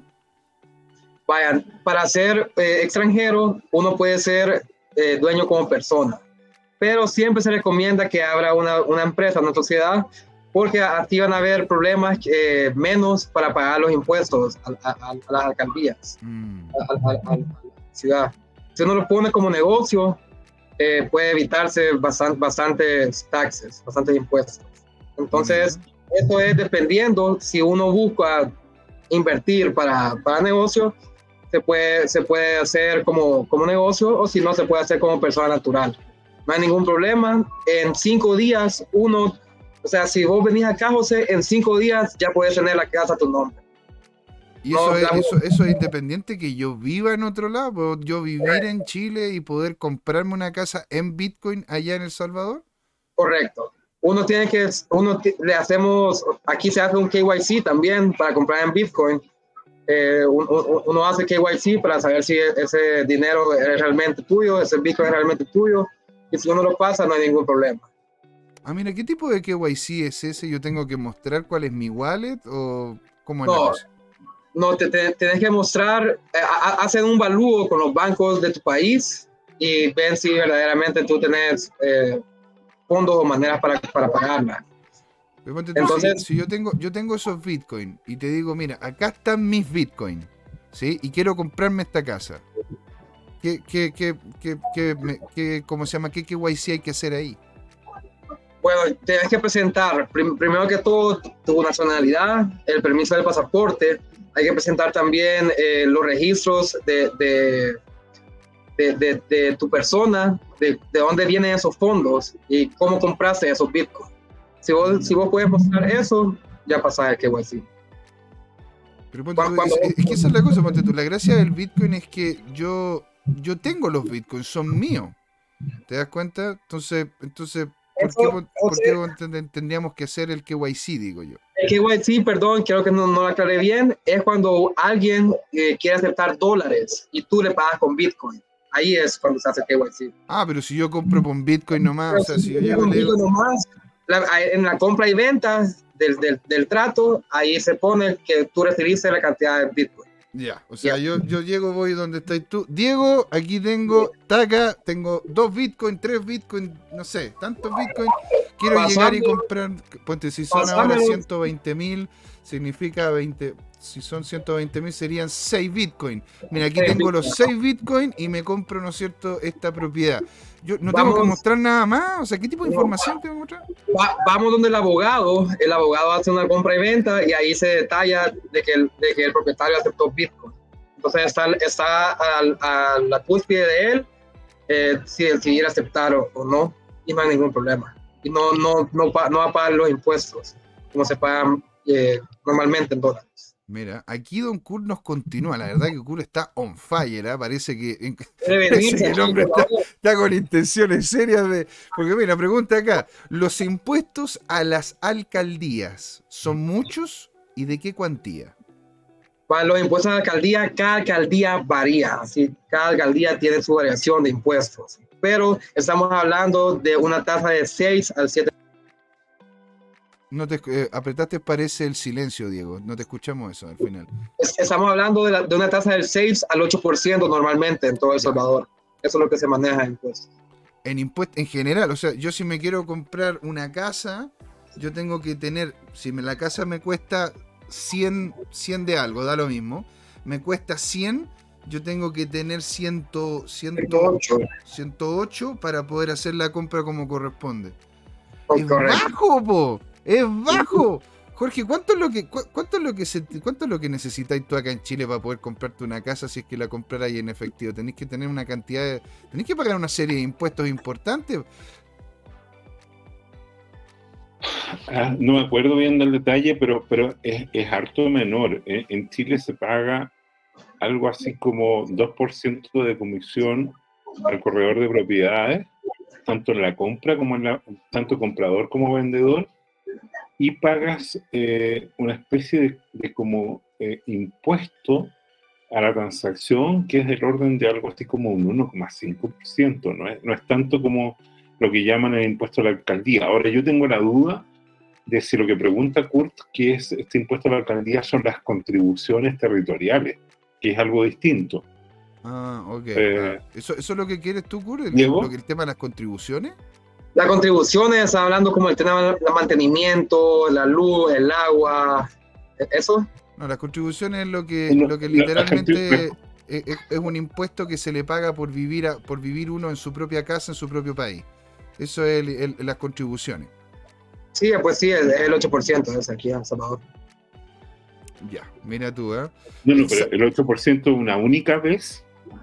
Al año, anual cuando uno presenta los impuestos aquí son anuales. Ah, ya, pero Eso, eso, es el 8% de tus ingresos, no de tu patrimonio. De la, de la propiedad. ¿Del valor, de la propiedad? el valor de la propiedad al principio, ¿verdad? Eso es lo que se paga a, la alcaldía. Luego se paga un 8% anuales de, del mantenimiento de, la propiedad, o sea, del uso de donde tú vives. Pero eso es carísimo, porque, porque si yo compro 100 mil, a ver, déjame entender bien, si compro una casa de 100 mil dólares, el primer año tengo que pagar 8 mil dólares de impuesto de contribución. No, 108 mil dólares por, por la compra, ajá. Está bien, pero ya, pago 108 mil dólares y me quedo con una casa de 108 mil dólares. Y el, próximo año, ¿cuánto tengo que pagar eh, como contribución de impuesto territorial? No, bueno, eso sí, ese dato sí lo tengo que averiguar bien, no les quiero mentir.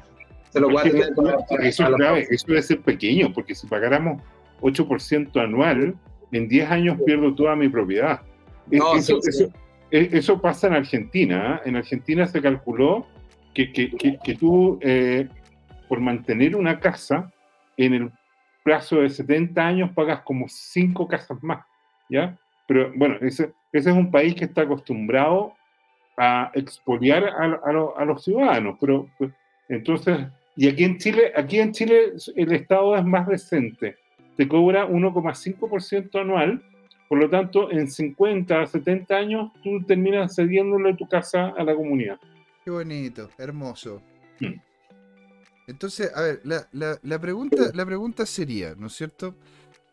¿Qué dificultades tendría una persona común y silvestre para poder hacer la compra de esta casa?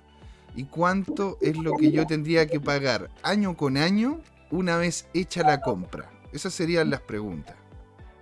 Sí, Bueno, esta respuesta sí se las tengo que mandar después para darle un buen dato, así. Ah, ya, pero en, cualquier caso, esa información que nos va a terminar mandando Diego la van a ver en la descripción de este video, ¿sí?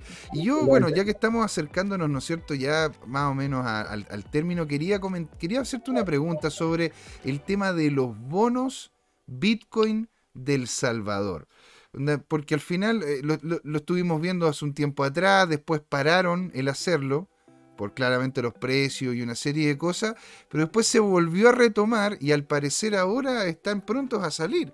Y, que algunos están viendo como una opción interesante para poder hacer compra, por lo menos de un porcentaje de esos bonos, viendo lo bien que se ha hecho las cosas allá en El Salvador. ¿Tú qué sabes del tema de los bonos BTC y si es una, una forma interesante de poder invertir allá a través de cripto? Sí, sí, la verdad que es algo que ya ha llamado bastante atención. Creo que no son los primeros bonos que se están construyendo en base a Bitcoin en toda la historia de la humanidad, ¿verdad? Y yo tengo eh, dos amigos, el director de operaciones y, la persona encargada de marketing, que está eh, ayudando a la persona encargada, que es Samsung Mo, en desarrollar todos esos bonos. La empresa se llama Jan3, J-A-N-3 es la empresa encargada del desarrollo de los bonos y ellos me comparten eh, alguna información eh, de cuál, qué es lo que se viene. Entonces están diciendo que están esperando que suba un poco el precio más, que llegue por lo menos a los 30 mil para que los comiencen a lanzar. La plataforma en, eh, que se va a usar para comprar los bonos va a ser Bitfinex y están tratando de sacar una integración con Chivo para que desde Chivo uno pueda abonar 100 dólares en Bitcoin y desde ahí transferirlo a Bitfinex y que en Bitfinex eh, van a tener ahí tu bono. Entonces, eso es algo que me parece un poco raro, ¿verdad? Que sea un exchange que no sea nacional, donde uno va a poder comprar los bonos de tu país, ¿verdad? Pero es la infraestructura que ahorita se está manejando y con los datos que se están sabiendo pero sí se han quedado bien en pausa, no han lanzado mayores detalles grandes, entonces hay bastante incertidumbre al respecto. Claro, lo, que tú dices entonces de que van a posicionar los bonos estatales en un exchange privado, eso, eso, eso yo no sé si es que conozco algún país que ha hecho eso, Jorge. ¿Tú conoces algún país que ha, posicionado eh, sus bonos Porque yo, yo, lo, yo lo entiendo, ¿no es cierto? En el sentido de que lo puedan hacer de forma digital, porque es blockchain, estamos de acuerdo. Pero yo, ponte tú, no he visto que, que, se, que se hagan este tipo de posicionamientos, ponte tú, así a, lo loco en la bolsa. Por lo general, cuando se hacen venta de bonos, hay, hay empresas profesionales que, lo que hacen es posicionárselo a grandes inversionistas, más, más allá de pasar directamente a, a los exchanges. ¿Cómo, lo ves tú, Jorge? Eh, la verdad es que lo desconozco. Eh, yo, yo, tengo el, mismo concepto tuyo de que efectivamente se pueden emitir bonos tanto de empresas como de eh, países, que son los bonos soberanos. Y, y, eso generalmente lo que se hace es posicionarlos en rondas de preinversión, donde se visitan grandes fondos y grupos empresariales y se genera una, una demanda previa. Y la gran duda, ¿no es cierto?, cuando aparece este instrumento financiero es cuántas veces más de demanda hay, de manera tal que el precio mínimo eh, ofertado genere eh, un alza en función de, de, que hay varios compitiendo por el tema del bono. Por ejemplo, en Chile hubo una época de oro en los cuales los bonos del país eran muy demandados tanto el nivel que se generaba un 500, un 600 o más por ciento de sobredemanda eh, de, bonos chilenos, digamos, porque las perspectivas económicas del país eran muy buenas, digamos. Y, por lo tanto, además eso implicaba que, que ese bono pagaba una tasa menor, eh, ¿te fijas? Eh, y, era altamente conveniente. En contrapartida, los países que, que, que tienen menos prestigio cuando emiten los bonos, por un lado no tienen tanta sobredemanda y por otro lado tienen que tener, o, son castigados por el riesgo país, ¿no es cierto? Tienen que pagar unas tasas de bono eh, que, que, los hacen cada vez menos competitivos. Un ejemplo clásico es mirar lo que ha habido en las últimas décadas de, por ejemplo, los bonos que vende Bolivia eh, versus los que vende Argentina. Argentina paga tasas en dólares sobre los dos dígitos, 10, 12, 15%, y Bolivia, siendo una economía en teoría menor y, más vulnerable, paga tasas de 4, 5, 6% anual en dólares. Pero pudiendo esencia, eh, yo te diría, tengo la, idea intuitiva de, que los bonos de El Salvador en cripto, eh, no sé por qué se, o sea, sí entiendo que, se indexan al precio del Bitcoin, eh, y seguramente no conviene ahora venderlos con el precio del Bitcoin barato, porque si se dispara el precio probablemente va a salir mucho más caro el emitir los bonos. Entonces, es obvio que hay que esperar a, tener un diferencial del precio mayor. Eh, pero yo creo que, va a ser un objeto novedoso y que van a tener una sobredemanda eh, espectacular, digamos, porque, porque además eh, el tema es que El Salvador, yo te diría que tiene unas perspectivas económicas muy sólidas. De lo que estamos viendo es que mucho del dinero que, que genera el Estado a través de estos impuestos, contribuciones que cobra, lo está reinvirtiendo en infraestructura. A mí me llama la atención, he visto no es el primer video que veo de Nayib Bukele y efectivamente han arreglado carreteras eh, de, calidad estándar, o sea, con doble pista a ambos lados. tenemos, las mejores carreteras comparado a Guatemala, a la región Honduras, le pueden preguntar a cualquier centroamericano y de verdad que aquí es la sí, eh, no, se nota que, que, hubo ahí una adecuación al estándar mundial. O, sea, eh, nosotros también lo vivimos en Chile. Yo cuando era joven viajaba por eh, lo que se conoce la carretera panamericana, ¿no es cierto? Que parte en Canadá y termina eh, en, Puerto Montt. ¿ah?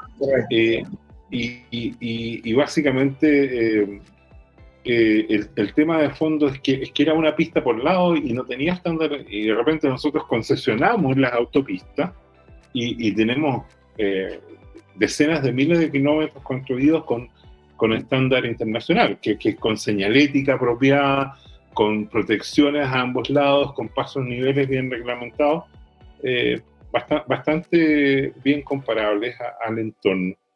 Bien, pues Diego, interesante todo lo que nos comentas, no sé si quieres añadir algo más. Para ir haciendo ya el cierre del programa, sobre todo Diego, si es que quieres comentar algún tipo de red social, para, por si acaso te quieres que te encuentren. Ah, no te estamos escuchando, todavía tienes el silencio ahí. Sí, disculpen, ¿pueden repetir la pregunta? Sí, de que. Sí. Jorge. Sí, eh, nos falta por cubrir algo más porque ya estamos en el cierre del programa. Sí, eh, bueno, déjenme decirles que quiero, quiero mostrarles eh, algo que a mí me gusta ser bien, estar siempre en la vanguardia, estar siempre adelante de, de, todo lo que se viene aquí en Salvador. Siempre me gusta tener ese ADN innovador. Entonces, ahorita acaba de sacar este nuevo libro, esa, esa persona que es bien famosa, se llama Balaji Virasan. Balaji es también súper creyente en Bitcoin eh, él trabaja para, él, él, es CTO de Coinbase, el Chief Technology Officer de Coinbase, que es el exchange más grande en, Estados Unidos. Y también está, creo que en la junta directiva de A16Z, A16C, que es Andrew Horowitz, mm. una firma de, de, Venture Capitalist allá en, en Silicon Valley. Entonces, él acaba de lanzar un nuevo libro que se llama Network State, que prácticamente en español serían los estados, los estados de redes. Entonces es algo bien interesante. Todo esto nace gracias a este, estos libros del soberano individual, de ser una persona más independiente.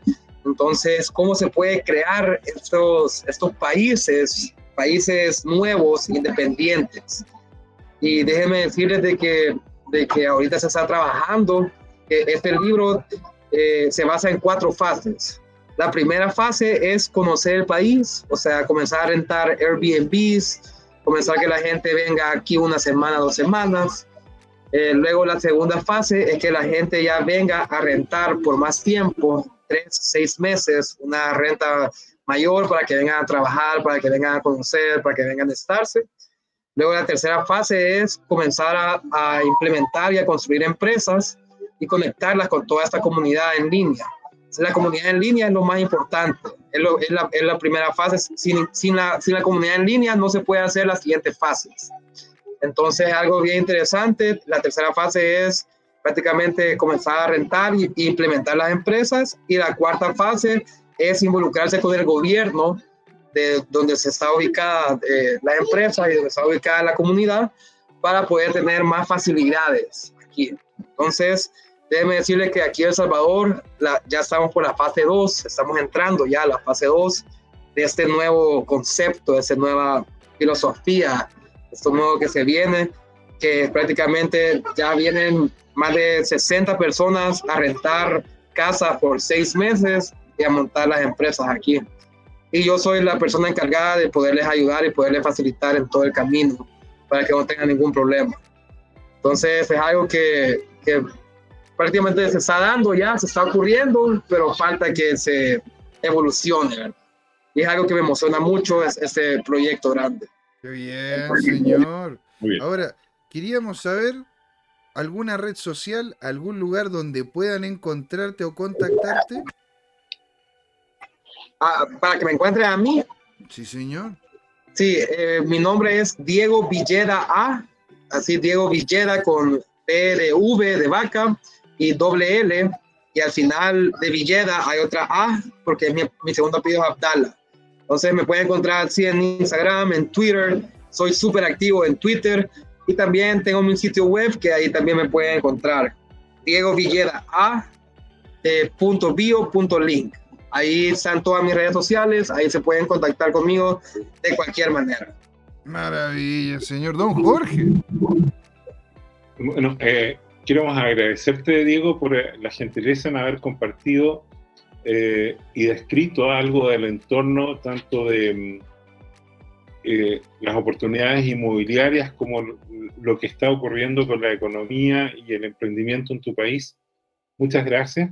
Eh, quedamos con otras interrogantes para la siguiente sesión, eh, porque nos describiste bien el entorno geográfico y todo lo demás, pero yo me quedé con una serie de dudas respecto a, a cómo funciona la economía, cuántos grupos empresariales tienes en El Salvador, qué, qué vocación tienen ellos, en qué tipo de industrias son más innovadores eh, o si son más conservadores. Hay gente que privilegia invertir en retail, por ejemplo, o, o tienen algunas otras actividades productivas, e, ese tipo de cosas eh, nos quedaron pendientes y, y bueno, no, no, esperamos que en una conversación de una hora cubramos todo el acontecer de tu país, pero es lo que vamos a ir profundizando en sesiones posteriores. ¿Te parece? Me parece excelente. Estamos pendientes para la tercera reunión y con gusto vamos a abordar todos esos temas innovadores nuevos. Que se Maravilla, señor. Y aquí José Miguel dándole las gracias a todos los que estuvieron con nosotros. Cur 70, que el último tiempo fue el, el que más comentó, ¿no es cierto?, por, el tema de las propiedades. Don Javier Salinas estuvo con nosotros también. Estuvo todo micro en la primera y segunda parte. Le mandamos un gran saludo también a Camcita. Estuvo Martín MG. Estuvo compartiendo con nosotros don, don, don la, el señor Laporta. Estuvo un ratito al parecer don Goro 2030. También compartió con nosotros Hernán. Aquí, como se llama? Bueno, Tomicro manda deditos para arriba. Que tengan un buen fin de semana. Muchas gracias JM, Jorge y Diego. Te lo, te, te, te manda el saludo Kurt. Y dice, con la charla de Diego me dieron muchas ganas de ir al Salvador y el domingo que gane el que menos mintió. Bueno, eso es lo que vamos, es lo que vamos a ver. Entonces, señores, acá nos despedimos. Esto es Crypto Time. ¿Por qué, Jorge? Porque fue hora de hablar de Bitcoin, de criptos, que son otra cosa, y de El Salvador y el Ponte. Así es, señores.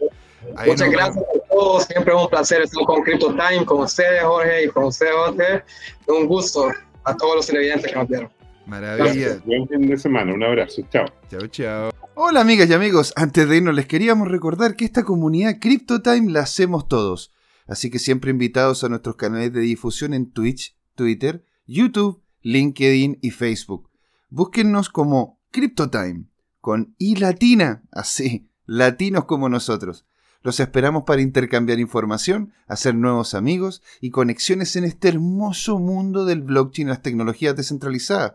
Los invitamos a suscribirse para recibir información sobre nuevos episodios y les mandamos un gran saludo de acá, Jorge Gatica y José Miguel. Nos vemos.